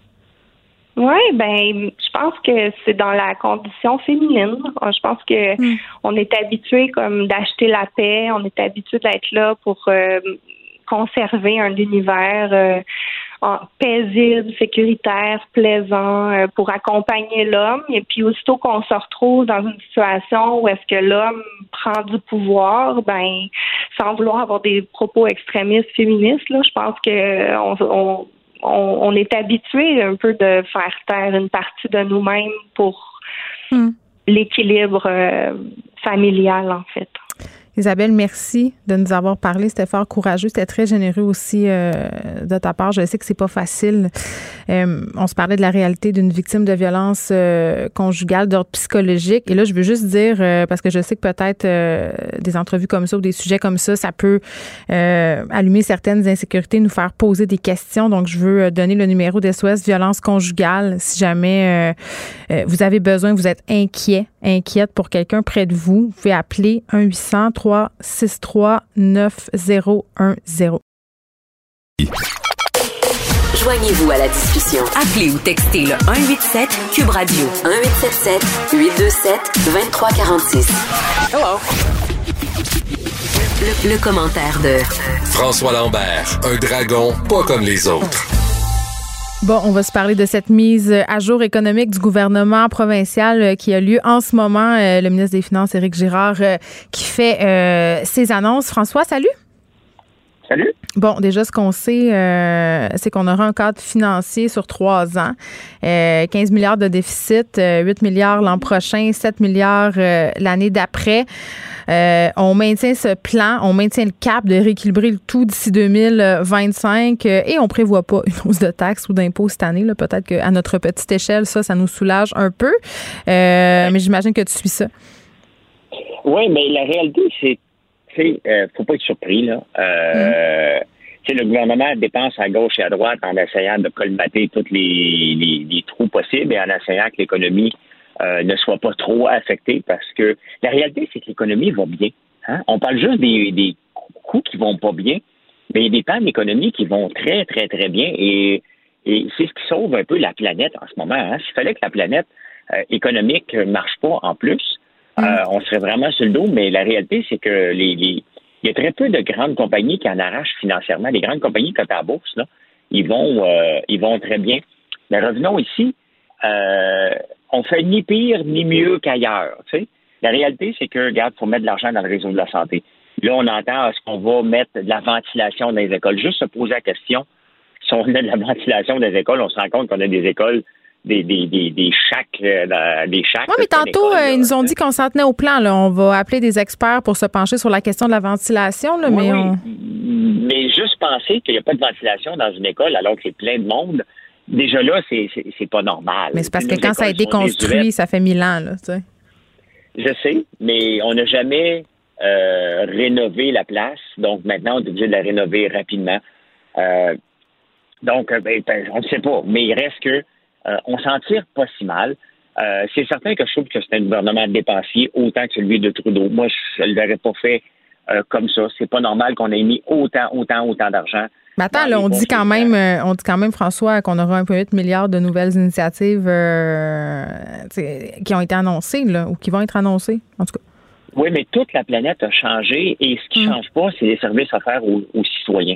Comment ça se fait qu'on n'a aucune coupure dans les ministères? Comment ça se fait qu'on n'a aucune coupure, même à Montréal, qui vient d'annoncer? Comment ça se fait qu'on a moins de gens dans les autobus? Comment ça se fait qu'on donne moins de tickets? Comment ça se fait qu'on a encore besoin de l'espoir de mobilité? Comment ça se fait qu'on n'est pas capable de dire, regardez, ce qu'on offre aux citoyens, là, c'est plus pareil. Il va falloir aussi couper. C'est pas de l'austérité. C'est le gouvernement et la ville de Montréal, toutes les villes qui nous, qui nous écoutent, les gens, leur seul but, c'est de donner des services aux citoyens.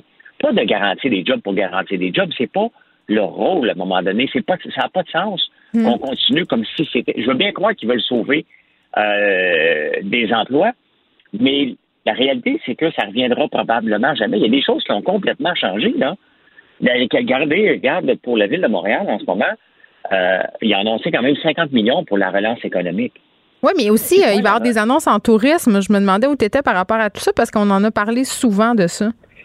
Bien, parce que ça n'a pas de sens. Les touristes ne reviendront pas à Montréal. Le tourisme, c'est les festivals, c'est euh, la Formule 1. donc, c'est pas c'est pas demain là, que, mm. que ça va revenir. Donc, pourquoi forcer les gens? Là, les gens, là, ils ont besoin de, un, il va falloir avoir un vaccin, même ceux qui capotent contre les vaccins, il va falloir que tu l'aies. Après ça, il euh, va falloir recommencer à vivre normalement et avoir moins peur. Il y, a la, psychologie humaine qui va embarquer avant qu'on mette de l'argent. C'est pas le temps de mettre de l'argent en ce moment. 50 millions pour dire aux gens, venez visiter Montréal. J'arrive de Montréal. J'étais là aujourd'hui. Sainte-Catherine n'est pas visitée, là. C'est bloqué bien raide. Euh, il y a des trous partout.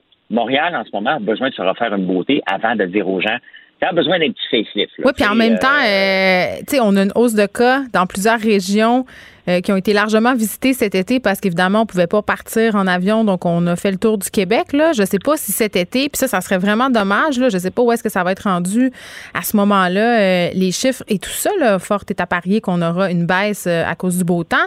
Mais est-ce que les gens seront aussi tentés euh, d'aller, je sais pas, moi, en Gaspésie, au Saguenay-Lac-Saint-Jean, euh, parce qu'on sait qu'en ce moment, ils ont une hausse de cas. Donc, est-ce que ça va comme impacter, pour parler un très bon français, leur image? Ben, c'est, évident que psychologiquement, va être tough, quand là. même qu'aujourd'hui, quand même qu'aujourd'hui, tu me dirais, François, tout le monde a un vaccin. Es-tu prête à aller voir un match canadien avec 22 000 personnes? On dirait que Ouais, non, hein? On La dirait réponse est non. C'est ça. Ça va. Pour Et- vrai, là, ça va nous prendre du temps avant de, de, de revenir en, tu sais, comme un peu de se déprogrammer. Ben, carrément. Carrément. La bise. et- Tu vas-tu refaire la bise à quelqu'un? Je suis pas sûr. Tu sais, le serrage de main. C'est tout ça, là. C'est fini.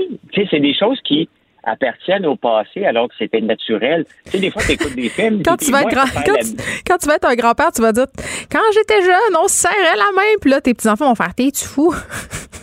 Ben, c'est drôle parce que j'écoutais, euh, je suis en- train d'écouter The Queen's Gambit, donc j'écoute pas grand chose, donc c'est sûr que c'est Oui, ça. euh, la série Là, sur les vois, échecs ça. qui a l'air vraiment bonne. Je l'ai pas vue encore. Oui, puis là, tu vois, ils se font la bise, puis ils se collent, puis je fais comme, euh, c'est weird. Oui, hey, wow. Que, mais la réalité, c'est que on a besoin de se faire déprogrammer. C'est pas le temps de dépenser de l'argent. Ce qu'on doit faire en ce moment, c'est de revoir les programmes qu'on offre à nos citoyens. Il y a Mm. ça nous appeler nos citoyens, là. Mais les citoyens, c'est eux qui payent pour ces programmes-là. Et si on paye pour des choses qui ne seront plus là, l'escouade de mobilité à Montréal, on s'entend, là, elle n'a plus sa place. Elle n'a plus sa place. Il n'y a plus personne au centre-ville. Euh, L'escouade de mobilité, là, est pas à Saint-Léonard, au coin de la Cordaire, puis, euh, je sais pas quelle rue que là, Robert, là. Non, non, elle est au centre. Je comprends. Euh, Et- et- et- Restons sur Montréal euh, et ses citoyens. Gel de taxes résidentielles à Montréal euh, malgré la COVID-19. Ben, honnêtement, la réalité, c'est que c'est purement électoral. À beau dire que c'est pas électoral, Valérie c'est un Plante. geste purement électoral. Puis, bon, moi, j'habite Outremont, mes taxes vont augmenter. Puis elle va dire, Ils ben, sont moi, déjà très hautes, François, à cause du capitalisme. T'as une grosse maison. Ben oui, je sais. Mais, mais je chiale pas. Non, non, Euh. Il y a des choses. La seule chose que j'ai chialé un petit peu, je l'avais pas prévu dans mon budget, c'est la taxe de bienvenue. hein, quand, ça fait quatre ans que je suis là, là. Oui. Mais quand tu vois la taxe bienvenue euh, ou de Tu te sens pas tellement le ben, bienvenu. euh, tu dis, t'es, t'es, t'es- t'es sûr que tu m'accueilles vraiment? Mais euh, la réalité, c'est que tous les arrondissements vont monter les taxes. Et elle, elle va dire, ben moi, tu veux, dans Ville-Centre, je l'ai pas fait. Euh, euh, la réalité, c'est purement électoral parce que si ça n'avait pas été électoral, elle aurait été obligée de faire des choix dans ses employés. L'escouade de mobilité, elle aurait levé les pattes. Les- on aurait coupé un peu dans les autobus. On aurait coupé un peu là. Elle peut pas le faire à un an des élections. Là, elle est déjà en retard sur qui? Denis Coderre et Alexandre Taillefer. Les cheveux me graient. et des- Je, je- je blanchais à vue d'œil au moment que je te parle de ça. Là. Bon, je m'en voudrais qu'on termine pas en parlant euh, rapidement euh, du fondateur du magasin d'équipement, euh, d'équipement pardon, sportif Rousseau qui est décédé. Parce que, bon, je suis pas une grande connaisseuse de hockey, là, mais c'était une entreprise qui était vraiment beaucoup prisée, puis qui est encore prisée par les amateurs de hockey. Oui, ben moi, j'y allais avec mes enfants parce qu'il y en avait un, un Sport Rousseau, au coin de Papineau puis Rosemont. Je pense que c'était peut-être même le premier euh, le premier qui était là. Donc, ça fait partie de, des- des- de l'histoire des joueurs de hockey. Et apprendre, le- le- la réalité, c'est que on voit Rousseau et on se dit, c'est qui ce monsieur-là? Il est mort? Il est- Mais il était vivant. Hein? Puis euh, c'est un peu comme euh, les... Non, mais comme les... euh, Ouais. voyons, les, les, les, les choses de ski, là, pas Brunet, mais euh, tu sais, il y a des noms qui sont qui sont ben, qui font partie de ma génération, là, de- des 50 ans, si tu veux, qui sont là. Puis bon, il avait vendu à Canadian Tire. Mhm. Mais c'est comme un pan de l'histoire de hockey au Québec qui tourne avec euh, le départ de, de M. Rousseau parce que il y en avait quand même plusieurs. Il avait fait il avait, il avait changé le, le, le, le, le- le- où est-ce qu'on allait acheter nos, nos, euh, nos stocks de hockey. Ben, moi, j'ai jamais joué au hockey, mais pour mes Pour enfants. tes enfants, C'était ouais. la place, là. C'était la place. Après ça, bon, il y a eu d'autres places, mais c'était la place. Tu vois, je- ton gars joue au hockey, tu t'en vas chez Rousseau, point final, tu sais. T'avais tout là-bas. Euh, mais, tu sais, il faisait pas partie du Québec Inc. en, en tant que tel, qu'on l'appelle, mais il l'était dans le Québec Inc., tu sais. Puis, ben, tu sais, faut, faut saluer le... le, le- tu sais, il a créé beaucoup d'emplois. C'était vendu à Canadian Tire, là, quand même. Il, avait quand même bâti quelque chose de de, de, de fantastique. Mais bon, euh, il était jeune, 79 ans, 72, je pense.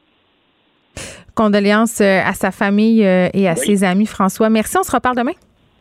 Bye. Le, le commentaire de Danny Saint-Pierre, un chef pas comme les autres. Salut, Dani. Salut. Hey, on n'a pas fait long feu avant de reparler du magasin L'Abbé. On le sait, là, l'Abbé, euh, qui sont euh, dans une espèce d'imbroglio euh, avec le paiement de leur loyer. Euh, il se passe toutes sortes d'affaires là, pour eux. On en a parlé plusieurs fois. Et là, l'Abbé ordonne de payer la moitié de son loyer en Ontario. Tout à fait. Un bras de fer qui ne finit pas de nous euh, garder aux aguets. La justice ontarienne ordonne à l'abbé de payer 50% de son loyer. Donc, on parle d'un montant de près euh, 150, euh, 160 000 dollars au au Hillcrest Mall en Ontario. Euh, donc, Faut que tu en euh, vendes des couvertes pour payer 50%. ça. Pardon? J'ai dit, faut que tu en vendes des couvertes pour payer ça. Ah, des couvertes, des bobettes et du shampoing, puis euh, alouette. Donc, euh, cette, euh, cette décision-là euh, ravit les gens au Québec aujourd'hui qui ont des litiges avec l'abbé, euh, puisque c'est le même principe d'opération. Donc, euh, l'abbé allègue, de, puisque la pandémie est en cours, qu'il n'y a pas euh, de, de lieu de première classe, de première catégorie de location. Mhm. Donc, les clients n'ont pas le, le, le lieu exceptionnel pour faire leurs courses. Donc, ils ne veulent pas payer leur loyer. Donc, ça, ça rassure les propriétaires euh, en place, comme Nord, Oxford, Dorval euh, Propriety euh, Corporation, de recevoir au moins 50% de leur loyer parce que c'est pas parce que tu peux pas, euh, t'es pas content de ta condition que tu dois pas payer. Non, puis euh, euh, les propriétaires dont tu parles, là, ils devaient faire entendre leurs arguments aujourd'hui au Palais de justice euh, de Montréal. Euh, puis tu sais, euh, quand même, la position de l'abbé jusqu'à maintenant, là, je pense qu'il faut le clarifier parce que c'est compliqué. Là. L'abbé dit on est en droit de retenir les loyers parce que les centres commerciaux ne sont plus de première classe, alors que dans leur beau, on mentionne cette exigence. En fait, on se sert de ça pour justifier le prix qui est élevé. Là, tu nous as parlé de plus de 100 000 pour un bail. C'est clair que quand tu paies ce montant-là, quand tu es une grande chaîne, tu t'attends à un certain rendement. Et là, ce que HBC réplique, c'est que ce rendement-là, il n'est plus au rendez-vous. Donc, à cause de ça, on retient une partie du loyer. Oui, mais en même temps, C'est oui, ce oui, qu'ils je disent. comprends bien, mais moi, ce que, ce que je me demande, c'est est-ce que c'est une stratégie pour euh, pouvoir se débarrasser de, de gros, euh, gros commerciaux qui sont trop lourds? Euh, il y a des tentatives d'éviction qui ont été faites. Elles n'ont pas été entérinées. Donc, euh, si c'est une stratégie, elle ne fonctionne pas. À suivre, c'est une saga passionnante. Mais moi, je, je, veux, je, veux- je vais être super transparente ici. Là. Moi, moi, moi, j'ai un genre de parti pris pour l'abbé. C'est, je parle souvent du concept de la Madeleine de Proust. Là. C'est un peu une Madeleine de Proust de mon enfance qu'on, a, qu'on allait sur abbé avec ma mère à Quand ça Chicoutimi. va là, Mais- déjà, tu abbé puis Sucire? C'est ça, exactement. Donc, euh, il y en a plus de magasin L'abbé, c'était à la place du Royaume anciennement. Euh, à Chicoutimi, on allait sentir des parfums. Hein, on, puis quand on sortait de là, là euh, on sentait toutes sortes d'affaires. Laisse-moi dire ça, Dani. OK. Ben, t'imagines les gens qui travaillent dans les parfums, comment ça Ils sentent plus rien. Ils sentent plus rien. Je veux dire, est-ce que moi là, j'ai tellement ça. Tu sais, quand tu vas acheter un nouveau parfum, puis là, tu t'enlignes dans un magasin grande surface ou dans une parfumerie, peu importe. Là, tu essaies des affaires, puis là, euh, le ou la préposée te fait sentir un petit cop de parfum euh, de café. On s'entend-tu que ça sert pas à grand chose? Moi, moi, rendu, rendu là, euh, je sens plus rien. Donc, euh, Puis là, t'as toutes les espèces de petites mouillettes dans les mains, là, tu fais Ah, ça, ça sent l'eucalyptus. Puis là, tu fais dire toutes sortes d'agrumes exotiques que tu connais pas. Ah, ça, c'est euh, du célame. Puis là, tu fais comme calvaire, je sens plus rien. Sortez-moi l'éternité, quelqu'un. Let's go. ah, l'éternité de Calvin euh, Klein. Tu t'en rappelles-tu? Exclamation. Un moment donné, c'était sorti. Là, on, était, on était très attachés aux campagnes de pub, plus qu'à l'odeur du parfum. En tout cas, moi, c'était ça. Si la campagne du parfum était cool, même si ça sentait le champ de vache, je le portais quand même. OK. Certaines entreprises euh, qui ont profité de la vague d'achat local. Tout à fait. Euh, Il y a une entreprise qui s'appelle Aliment 2000 qui est à Saint-Augustin-des-Morts, près de la très belle ville de Québec, qui sont sur une lancée fulgurante. Donc, euh, euh, ils allèguent que les, euh, les détaillants ont pris François Legault au mot, qui, en- qui encourageait les grandes entreprises de distribution d'acquérir des produits québécois et de les lister dans leurs affaires. Donc, cette entreprise fabrique des pizzas, des boules de pizza, un paquet de trucs destinés à la consommation de détail. Donc, vous aller au Costco ou aller à votre épicerie favori ramasser de leurs produits. Ou tout simplement des produits qui sont destinés à la restauration. Parce que vous savez comme moi que la restauration euh, a de la difficulté à trouver de la main-d'œuvre. Et puis là, de plus en plus, il y a des fabricants euh, comme ceux-ci qui se positionnent à, à proposer des produits de remplacement de main-d'œuvre de qualité. Donc, ça y va sur un chaud temps. Ils sont très heureux. Ils font de l'argent comme de l'eau. Et je suis vraiment content pour eux. Parce que d'installer une usine de 35 000 pieds carrés, d'investir des millions de dollars euh, dans l'espoir de se faire lister en épicerie, puis on sait tous que c'est pas facile, cette affaire-là. Euh, je suis bien ravi de voir une histoire de succès. Je trouve ça bien inspirant. Oui, parce que souvent, on, on, on axe davantage vers les difficultés, mais c'est pas tout le temps le cas. Puis François Lambert nous disait tantôt, euh, par ailleurs, euh, que l'économie va quand même assez bien. Donc ça, euh, c'est rassurant. Et là, parlant d'économie, la chaîne végétalienne Copper Branch et qui est en difficulté. Moi, je peux-tu raconter brièvement ma seule expérience de vie au Copper Branch? Oh oui, oh oui, oh oui. Ben, je vais pas me mettre dans le trouble. C'est juste que une fois, je suis allée là. Oui. Une fois, je suis allée là euh, parce que je voulais manger santé. Puis je pense que c'est vraiment, tu sais, moi, dans ma tête, végétalien, là, c'est parfait. Je me dis, ça va être extraordinaire. Et j'arrive là, puis en tout cas, j'ai choisi une espèce de bol euh, qui m'ont sacré toutes sortes d'affaires là-dedans. Ça m'a coûté, je pense, c'est quelque chose comme 30$. piastres, Là. Ça avait plus aucun sens. Ça coûtait pas grand-chose. Ben oui, mais qu'est-ce que tu veux? Je j'étais pas super impressionnée. Je suis jamais retournée, mais ça me fait quand même de la peine qu'il soit, qu'il soit dans, dans, dans chenoute, comme on dit. Mais quand même, pour- la fois où je, la fois, moi, pour les fois euh, et la fois en particulier je suis allée, j'avais pas été très, très impressionnée. C'était très beau, mais ça coûtait pas grand-chose. Ben, ça semble être une bonne idée. Tu sais, quand tu regardes la chaîne puis tout ça, moi j'ai l'impression que l'idée de base, elle est chouette, elle s'inscrit dans l'air du temps. Euh, mais il faut se souvenir que souvent des chaînes de restauration comme ça, ben, mais ça vient d'où? Tu sais, Copper Branch, c'est pas Québec. Montréal. Ah! C'est bizarre Oh, d'avoir ouais. choisi un nom anglophone. Pierre Nantel serait pas Ben, J'ai content. l'impression qu'il y avait des visées mondiales. Parce que Eh là là! euh, l'enseigne a été Oups! fondée. Oh oui, oui, oui, oui, oui. Ça a été fondé en, en 2014. Euh, mais l'entreprise, déjà, s'est fait frauder euh, d'environ un million de dollars par un ex-employé qui était un contrôleur financier. Là, déjà, ça commence mal. Ouais. Il y avait des grandes perspectives d'avenir. Euh, un propriétaire qui avait beaucoup d'expérience. Oui, il y avait des franchises McDo, Subway. Subway. Ouais. Puis après ça, euh, il s'est mis à, à proposer ce produit financier-là en, en alléguant qu'il allait avoir euh, au moins euh, 200 succursales de Copper Branch dans le monde d'ici la fin de 2020. Or, la chaîne ne compte que 19 établissements dans la région de Montréal, 3 à Québec, 7 en Ontario et 5 en Europe. Il est allé. La- Danny, la, Danny, chaîne, Danny. la, chaîne, euh, la chaîne ne va pas très bien. Puis il y a des gros, gros problèmes d'approvisionnement, surtout en Europe. Fait que t'as Ouais. des franchisés qui sont installés euh, dans les Europes, qui sont pas capables de se faire approvisionner. Fait que c'est tout qu'un shit show, cette affaire-là, comme on dit. Donc, il y a un article très passionnant là-dessus, que les gens veulent retrouver leur argent. Difficulté à, à le faire. Euh, loi sur la protection de la faillite. C'est assez terrible. C'est clair parce que c'était une bonne idée. C'était de bon goût. C'était très beau. Après ça, ben, c'est là des fois que ça se garde dans l'exécution.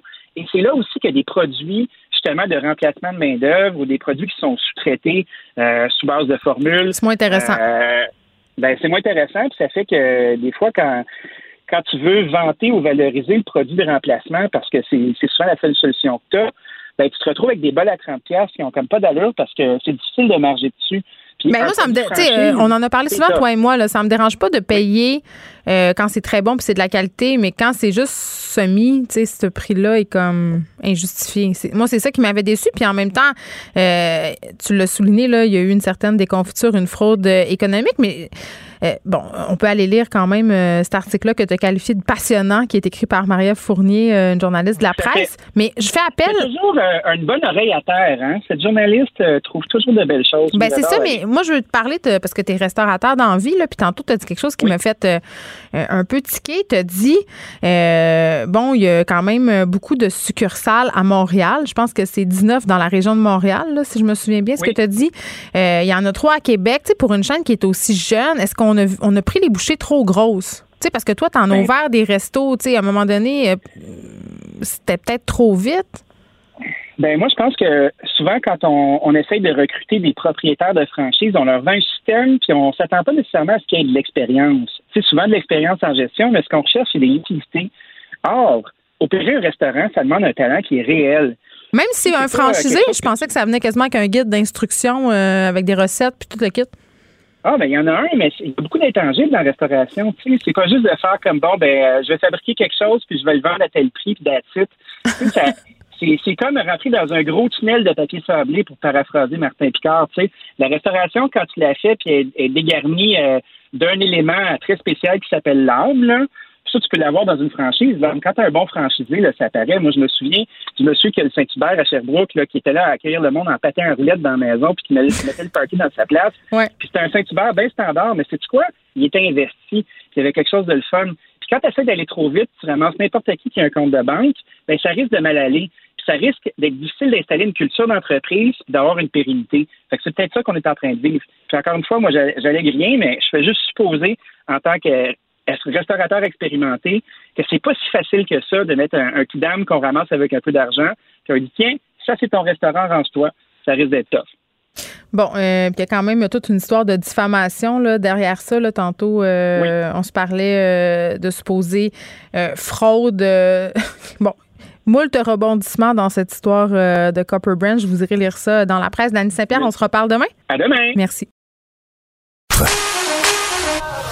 Pour elle, une question sans réponse n'est pas une réponse. Geneviève Peterson. Cube Radio. Bon, toute cette discussion euh, autour de Noël euh, des écoles fait très, très jaser en ce moment là, euh, pour toutes sortes de raisons. On en parle avec Nicolas Prévost, qui est président de la Fédération québécoise des directions d'établissements d'enseignement. Monsieur Prévost, bonjour. Bonjour, Madame Peterson. Hey, là, c'est grosse affaire parce que euh, non seulement on se demande si on va fêter Noël, avec qui, comment, mais là, euh, on jase la possibilité de prolonger les vacances de Noël. Ça fait une couple de jours quand même que c'est discuté en coulisses, cette idée de prolongation euh, du congé dans les écoles. On en a parlé en point de presse tantôt. On a dit que c'était des discussions qui étaient en cours avec les syndicats. Comment ça se passe? Ben, écoutez, nous, euh, présentement, on n'a pas été consultés là, par euh, le ministère euh, de l'Éducation. On nous a, euh, j'ai eu quand même euh, une information ce midi qu'on allait être consulté là, dans Mhm. l'éventualité là, de, d'une mise en place ou non de, de d'une prolongation des, des congés des fêtes. On, on connaît absolument pas. On entend comme vous là, les, les, les rumeurs. On, on ne connaît absolument pas présentement les modalités de qu'est-ce que pourrait être cet allongement-là. Est-ce qu'on parle de de, de, de vacances, vacances, euh, que ces journées-là seront euh, déplacées. Euh, si c'était le cas, je peux vous dire que nous, notre position reste toujours euh, et- et assez précise sur la présence de nos élèves à l'école, euh, parce qu'on oublie, puis je sais qu'on on devra se, se plier aux directives de la santé publique, mais il ne faut pas oublier un facteur important qui est la réussite de nos élèves. Et si on devait déplacer euh, cette période-là d'après les fêtes euh, au mois de à la fin juin, euh, je peux vous garantir que c'est pas là où il y aura une motivation euh, incroyable de nos élèves. là. Monsieur Prévost, je peux-tu vous dire quelque chose? Tu sais, euh, les profs euh, m'écrivent, tu sais, ils veulent pas que je les nomme, là, évidemment, euh, puis on comprend pourquoi. Euh, ils sont très inquiets en ce moment, pour vrai, de la réussite scolaire de leurs élèves, là. Ils me disent, Geneviève, dans ma classe, là, j'ai des élèves majoritairement euh, qui sont pas capables de rattraper le retard. Puis là, on parle pas euh, d'élèves à besoins particuliers. On parle pas d'élèves euh, qui ont des besoins autres ou qui sont déjà en difficulté scolaire à la base. Là. Ceux-là, ils sont vraiment, vraiment, vraiment, vraiment en difficulté. On me parle d'élèves qui avaient aucune difficulté avant, qui sont dans l'impossibilité de rattraper ce retard-là, qui ont de la misère à se restructurer, à faire leurs devoirs. Les parents ont de la misère à suivre aussi. Moi, j'entendais ça tantôt, là, puis je sais qu'on ne sait pas si ces deux semaines, euh, on ne sait pas parce que ça a fuité dans les médias au moment où le gouvernement était peut-être pas prêt à annoncer euh, les tenants aboutissants de tout ça, là. Mais moi, vraiment, puis je pense que je suis pas la seule, là, ce qui m'inquiète, c'est ce que vous venez de soulever. Là. On est déjà en retard. Là, si on retourne pour des raisons de santé publique, je le conçois très bien, là. Mais dans quel état ils vont être, les élèves? Comment on va faire pour, tu sais, comme, rapper tout ça? Tu sais? Écoute, je sais pas, là. C'est- c'est- c'est- c'est- c'est- nous, c'est une préoccupation majeure chez nos directions d'établissement, directions adjointes présentement, euh, de la réussite de nos élèves. Je comprends tout à fait la préoccupation des, du personnel enseignant et des parents aussi. On, on a déjà eu l'ajout de trois journées pédagogiques, faut pas l'oublier. Donc, on, on a diminué le, le calendrier scolaire. Euh, on parle là maintenant d'ajout. euh, comme je vous dis, on connaît pas les modalités. On ne voit pas ce que quelles sont-elles, mais on, on va être très attentif. Mais nous, on reste vraiment précisément sur la présence de nos élèves le plus possible euh, dans les établissements. Oui, il y a du retard chez nos élèves. Et oui, il faut. euh, on, et on travaille très fort pour combler ce retard-là. Mais présentement, ce qu'on sait aussi, c'est qu'au niveau des, des attentes, euh, de fin d'année, elles n'ont pas changé. Là. Euh, y a-tu les des examens du ministère, sérieusement? Oui, on a reçu hier les instructions annuelles de- du ministère de l'Éducation avec euh, une session d'examen en fin d'année, une session d'examen, une courte session d'examen au mois de janvier. Non, ça se pourra pas, là? avec certains ajustements.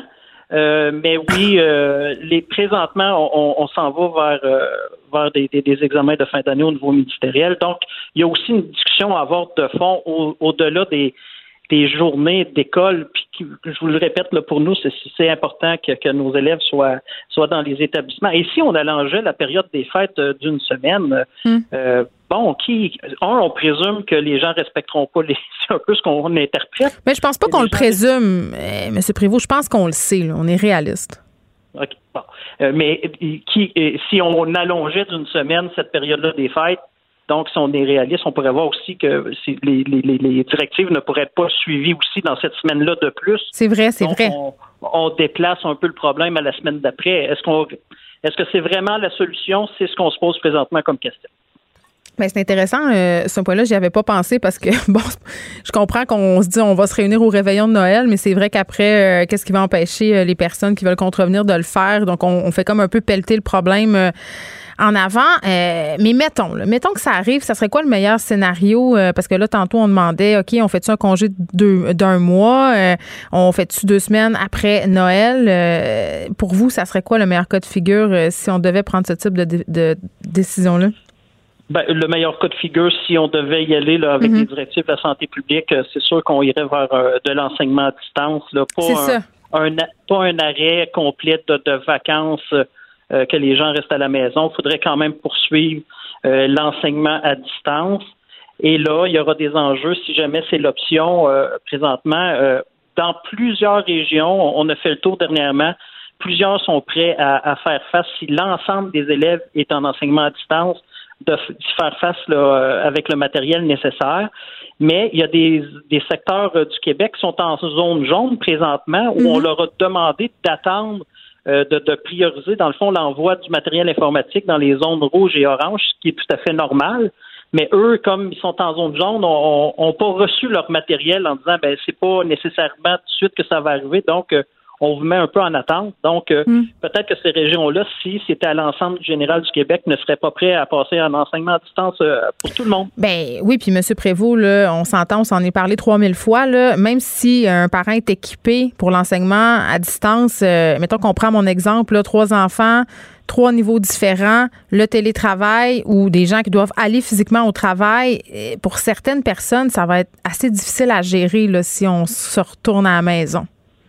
Euh, oui, c'est ça restera toujours une gestion, euh, une gestion complexe pour les parents, une gestion complexe pour le personnel euh, euh, scolaire dans les établissements aussi. Euh, on, on- se rend compte petit à petit de, que nos plus grands, là, on le vit présentement de façon plus concrète avec nos élèves de troisième, quatrième, cinquième secondaire. Ouais.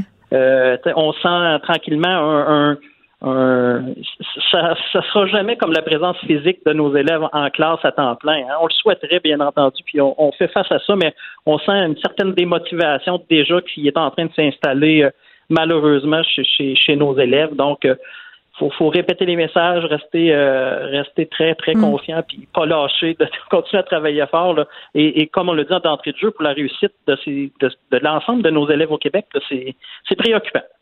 Ben oui, puis on est très, très préoccupés. Là, euh, parlons un peu du dossier de la ventilation. Ça a été un enjeu euh, dont on a largement discuté depuis le début euh, de cette semaine. On a commencé par dire au gouvernement euh, du côté de chez M. Dubé euh, qu'on qu'on faisait ce qu'il fallait, euh, qu'on allait faire ce qu'il fallait. Après, on a dit qu'on qu'on aurait dû peut-être réagir avant. Aujourd'hui, on ramène un peu les choses. Là, M. Dubé qui a dit euh, on, à date, on, on garde le plan euh, de la santé publique, on va engager des experts. Là, j'imagine qu'il y a des situations qui sont plus difficiles dans pour certaines euh, directions. Tu sais, on parlait des écoles pas de fenêtres, on parlait euh, des endroits vétus. Montréal en particulier, on a quand même un parc immobilier euh, qui en arrache par secteur. Euh, on en est où? Tu sais, dans votre tête, à vous, là, le dossier de la ventilation, on en est où avec ça? Oui, mais écoutez, c'est un dossier là, qui est euh, beaucoup plus connu là, de la part des, des, euh, des centres de services par les directeurs là, des ressources matérielles qui, eux, ont vraiment un, un état de situation de l'ensemble de leur établissement scolaire, euh, ont une vision plus plus globale là, de, de, de, de l'état du euh, des ventilations dans les écoles. Nous, comme direction d'école, on sait dans notre propre établissement, euh, est-ce que notre système de ventilation a, a été nettoyé de façon régulière? Est-ce que est-ce qu'il a été changé dans les dernières années? Puis, a-t-il été on- changé chez vous? oui, chez nous, oui. chez nous, ça a été changé. Faites partie des vous dirais, Oui, on est dans les chanceux, mais nous, ça a été euh, dans le parce qu'il faut savoir, euh, c'est pas le premier débat qu'on a sur euh, la qualité de l'air dans nos écoles. Euh, on a eu en 2014 là, sur le fameux radon. euh, où il y avait eu aussi là, des, installé des, des capteurs de radon, où il y avait une politique justement de, de, de changer, de, de modifier certains systèmes de climatisation. Donc, nous, on en avait profité pendant ce temps-là. Donc, euh, il est à jour et, et fonctionnel. Donc, on n'est pas pour une mise, je vous dirais, là, de, je pense qu'il faut y aller par, euh, faut vraiment faire l'étude par secteur. Il y a des endroits, je crois qu'effectivement, Mm. les systèmes sont vétus, il n'y a pas de fenêtre, euh, il n'y a pas d'aération. Il faut trouver un moyen pour que les, les, élèves et le personnel soient, soient dans un milieu sain et sécuritaire. Mais il y a des endroits où, présentement, ça fonctionne très bien aussi. Donc, il ne faudrait pas y aller avec une mesure, je vous dirais, universelle dans toutes les écoles. Bon, là, 324 classes euh, fermées depuis deux jours en raison de la pandémie. Le chiffre, quand même, frappe. C'est beaucoup de classes. Moi, je reçois des lettres de l'école de ma fille euh, quasiment quotidiennement pour des cas de COVID. Euh, la lettre générale qu'on reçoit là, quand notre enfant n'a pas été en contact directement avec la personne infectée. Les mesures en place, M. Prévost, est-ce qu'elles sont efficaces? Là, on se vend des bulles classe. Euh, le ministre Robert dit que ça fonctionne. Euh, votre vision à vous, c'est quoi? Est-ce qu'elles sont euh, efficaces? Euh, ben, dans les établissements scolaires, honnêtement, euh, bon, on, on sent qu'ils y a quand même, sont quand même assez efficaces, mais on voit que ça porte peut-être pas tous les fruits qu'on espérait parce que après avoir été sur un plateau, là, je vous dirais, dans les deux dernières semaines où il y avait beaucoup de, ben, on maintenait le nombre de cas actifs et le nombre de classes fermées. Là, on se rend compte euh, depuis le début de la semaine que malheureusement, là, on, a une courbe euh, croissante euh, et même rapide là, dans les écoles. Mm. Donc, on a pointé l'Halloween. oui, effectivement, on entre tranquillement pas vite dans la, dans la zone de- des, des 10 jours après l'Halloween environ, le 10-12 jours. Euh, Bon, est-ce que c'est un cas? euh, Est-ce que c'est ça? Peut-être. Euh, Il faudra vérifier, mais encore là, c'est tellement difficile dans les enquêtes de la santé publique de déterminer l'endroit exact. Est-ce que c'est relié à des choses qui se sont passées dans les établissements? ou euh, à l'extérieur là, dans une transmission communautaire? Euh, mais bon, mais nous, on est, on l'a toujours dit, on est toujours ouvert à, à- à des mesures supplémentaires. Est-ce que, est-ce que dans, au niveau du port du masque, il y a encore des ajustements à faire? Euh, ça, ça, ça- moi, je pense que ça me, ça, ça- ça mérite d'être toujours euh, étudié et, et- et discuté du moins. En tout cas, moi, j'ai hâte euh, de savoir comment je vais gérer mes masques l'hiver venu avec la gadoue, la cour de récréation et toutes les facilités de l'hiver québécois. Nicolas Prévost, merci, président de la Fédération québécoise et de direction de l'établissement d'enseignement. On faisait un retour sur ce point de presse. Geneviève Peterson. Une animatrice pas comme les autres. Cube Radio. C'est l'heure euh, de retrouver André Noël. Salut André. Bonjour. Bon, quand même, euh, on va revenir aujourd'hui sur un événement qui a quand même son importance. euh, c'est un événement d'une importance majeure. là, puis j'en ai parlé dans la foulée des élections américaines. Ça a fait beaucoup jaser. On touche à une question fondamentale qui est celle de l'importance pour les médias de dire la vérité. Et là, on va faire référence à la décision de certains médias, en fait de beaucoup de médias, de couper le micro de Donald Trump alors qu'il était en train euh, de s'exprimer. Oui, écoute, c'est du jamais vu. Euh, moi, j'ai jamais vu ça. J'ai été journaliste quand même euh, très longtemps. Je le suis encore. Euh, Et ça- m'a vraiment, vraiment étonné. Et je dois dire, ça m'a réjoui. Alors donc, si on fait référence exactement à ce qui s'est passé, là, c'est le 5 novembre, Trump s'est- présenté à la Maison-Blanche, puis s'est adressé aux journalistes, puis a déclaré ceci. Là, je le cite textuellement. Si vous comptez les votes légaux, je gagne facilement. Si vous comptez les votes illégaux, ils peuvent essayer de nous voler l'élection, en parlant des démocrates.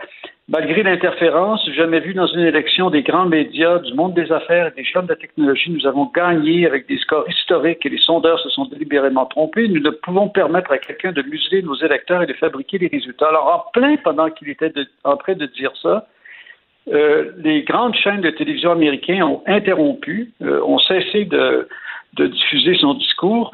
Euh, ça a commencé par la chaîne euh, MSNBC. Et puis là, c'est le, le présentateur Brian Williams qui a dit bon, nous voilà encore dans la position inhabituelle où nous devons non seulement interrompre le président des États-Unis, mais aussi corriger le président des États-Unis. Ça a été suivi de cette même décision par NBC News, ABC News.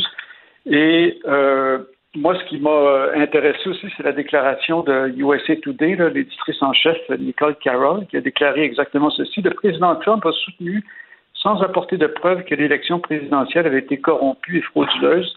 Nous avons cessé la diffusion de ces remarques sur le champ et retiré la vidéo de toutes nos plateformes de travail et de diffuser la vérité, pas des conspirations infondées. Moi, ça m'apparaît comme un pas majeur dans la déontologie journalistique. Moi, je, on dirait que je sais pas, euh, André, où je me suis dessus par rapport à ça, euh, parce que je me dis, en quelque part, euh, tu sais, c'est quand même, là, je mets des guillemets, là, une pratique, dans une certaine mesure, antidémocratique que de couper un président euh, en pleine allocution. Je pense que CNN a décidé de poursuivre la diffusion et que le rôle du journaliste qui est à l'antenne à ce moment-là, c'est d'analyser ce qui a été dit et de dire en quoi c'est problématique et mensonger. Ça, d'une part.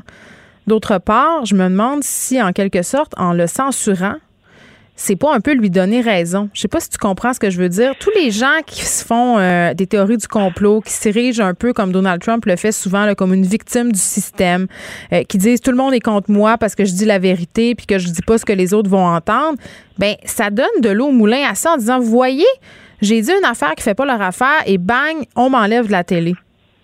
Je dis pas que j'ai raison, là, mais c'est la réflexion Oui, que je me faisais. Je trouve que c'est un point de vue qui, euh, qui se défend, mais je en même temps, puis effectivement, probablement que la décision de, de CNN, nous autres qui euh, ont effectivement diffusé, puis après ça, qui ont expliqué comment c'était des mensonges, peut-être, peut-être que tu as raison, peut-être que c'était la, la meilleure chose à faire, mais ce qui est fondamental, c'est que les médias ont placé la vérité avant cette autre mission qui est de rapporter les propos euh, des uns et des autres, et Ouais. notamment de rapporter les propos des dirigeants. Puis en Ils même temps, décidé- en même temps, Pardon? And- en même temps, André, excuse-moi de t'interrompre, on a décidé euh, de, de- tu sais, c'est quoi la vérité plutôt que rapporter, mais ça aussi c'est une pente un peu savonneuse parce que qui est qui là-bas va décider c'est quoi la vérité ou pas? Tu comprends? Ça, ça peut devenir, ça, tu sais, c'est intéressant, mais ça ouvre une porte à des à des dérapes potentiels. Mais c'est pour ça que je trouve ça passionnant. Parce que c'est un sujet. Bon, j'ai été président de la, de la Fédération des journalistes du Québec. J'étais moi-même au départ, euh, il y a longtemps, à, à l'origine de la décision de, de doter la Fédération d'un guide de, de déontologie. On avait publié un livre sur ce que peuvent faire et ne peuvent pas faire les journalistes. Et c'est quelque chose qui a continué de me préoccuper énormément parce que qu'est-ce qui est le plus important? Et jusqu'à maintenant, et encore beaucoup, on- les, les directions d'information placent sur le même niveau d'importance la nécessité de rapporter la vérité, de dire la vérité et la nécessité euh, de présenter des points de vue di- euh, différents, puis de, de- donc favoriser les, les débats. Euh, ce qui vient d'être fait aux États-Unis, c'est que non, il y a un ordre hi- hiérarchique.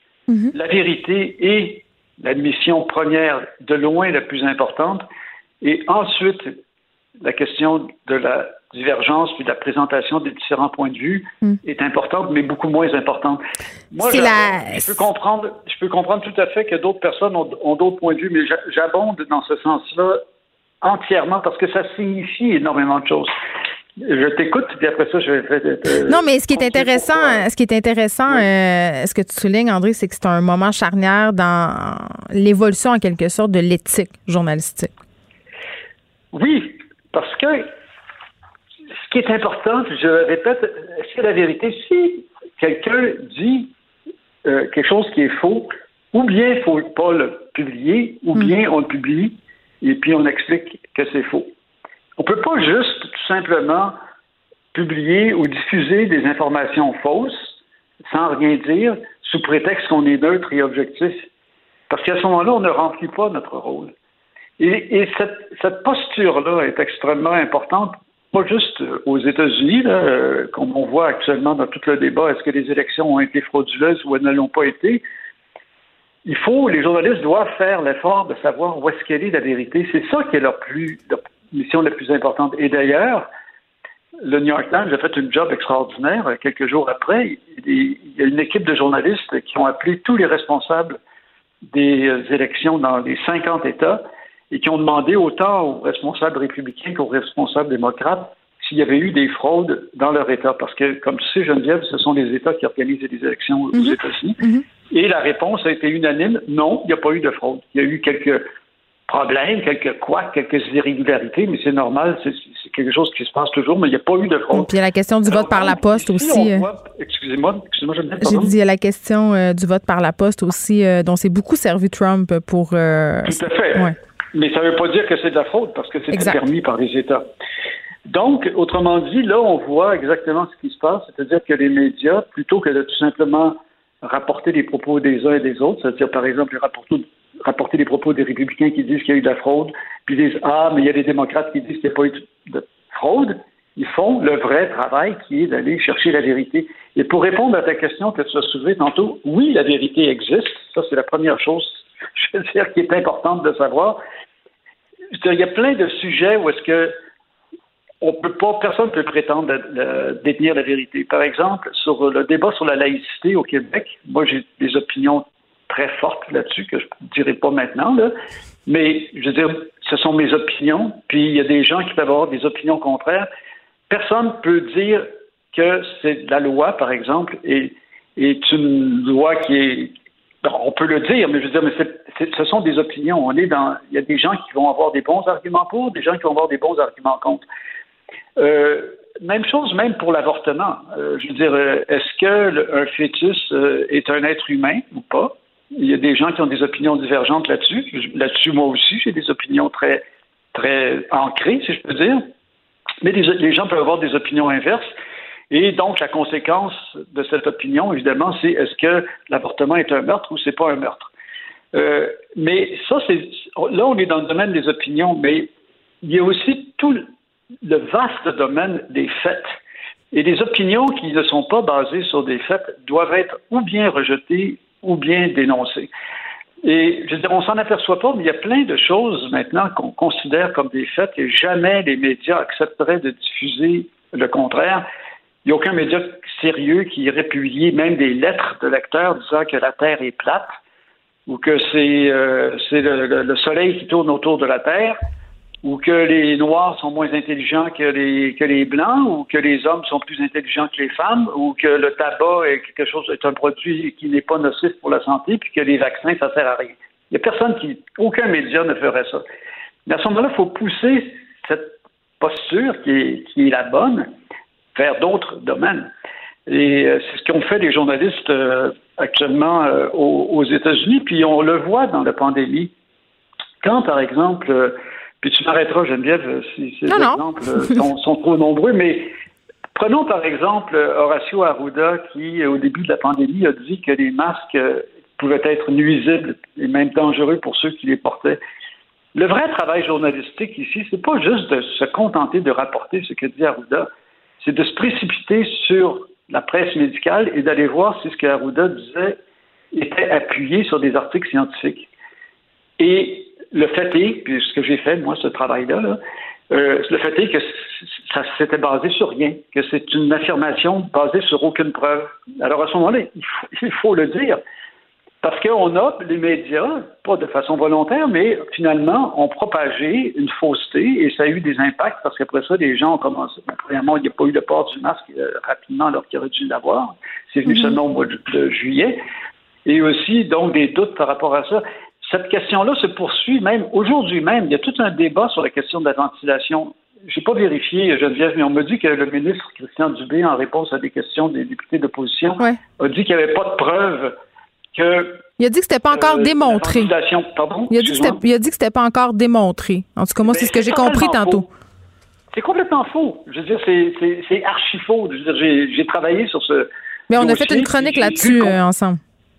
Ben, j'ai vu qu'il y a plein, plein, plein, plein d'articles scientifiques qui disent exactement le contraire. Alors, quand, pour les questions techniques et scientifiques, à quoi faut-il se référer? Il faut se référer à la science.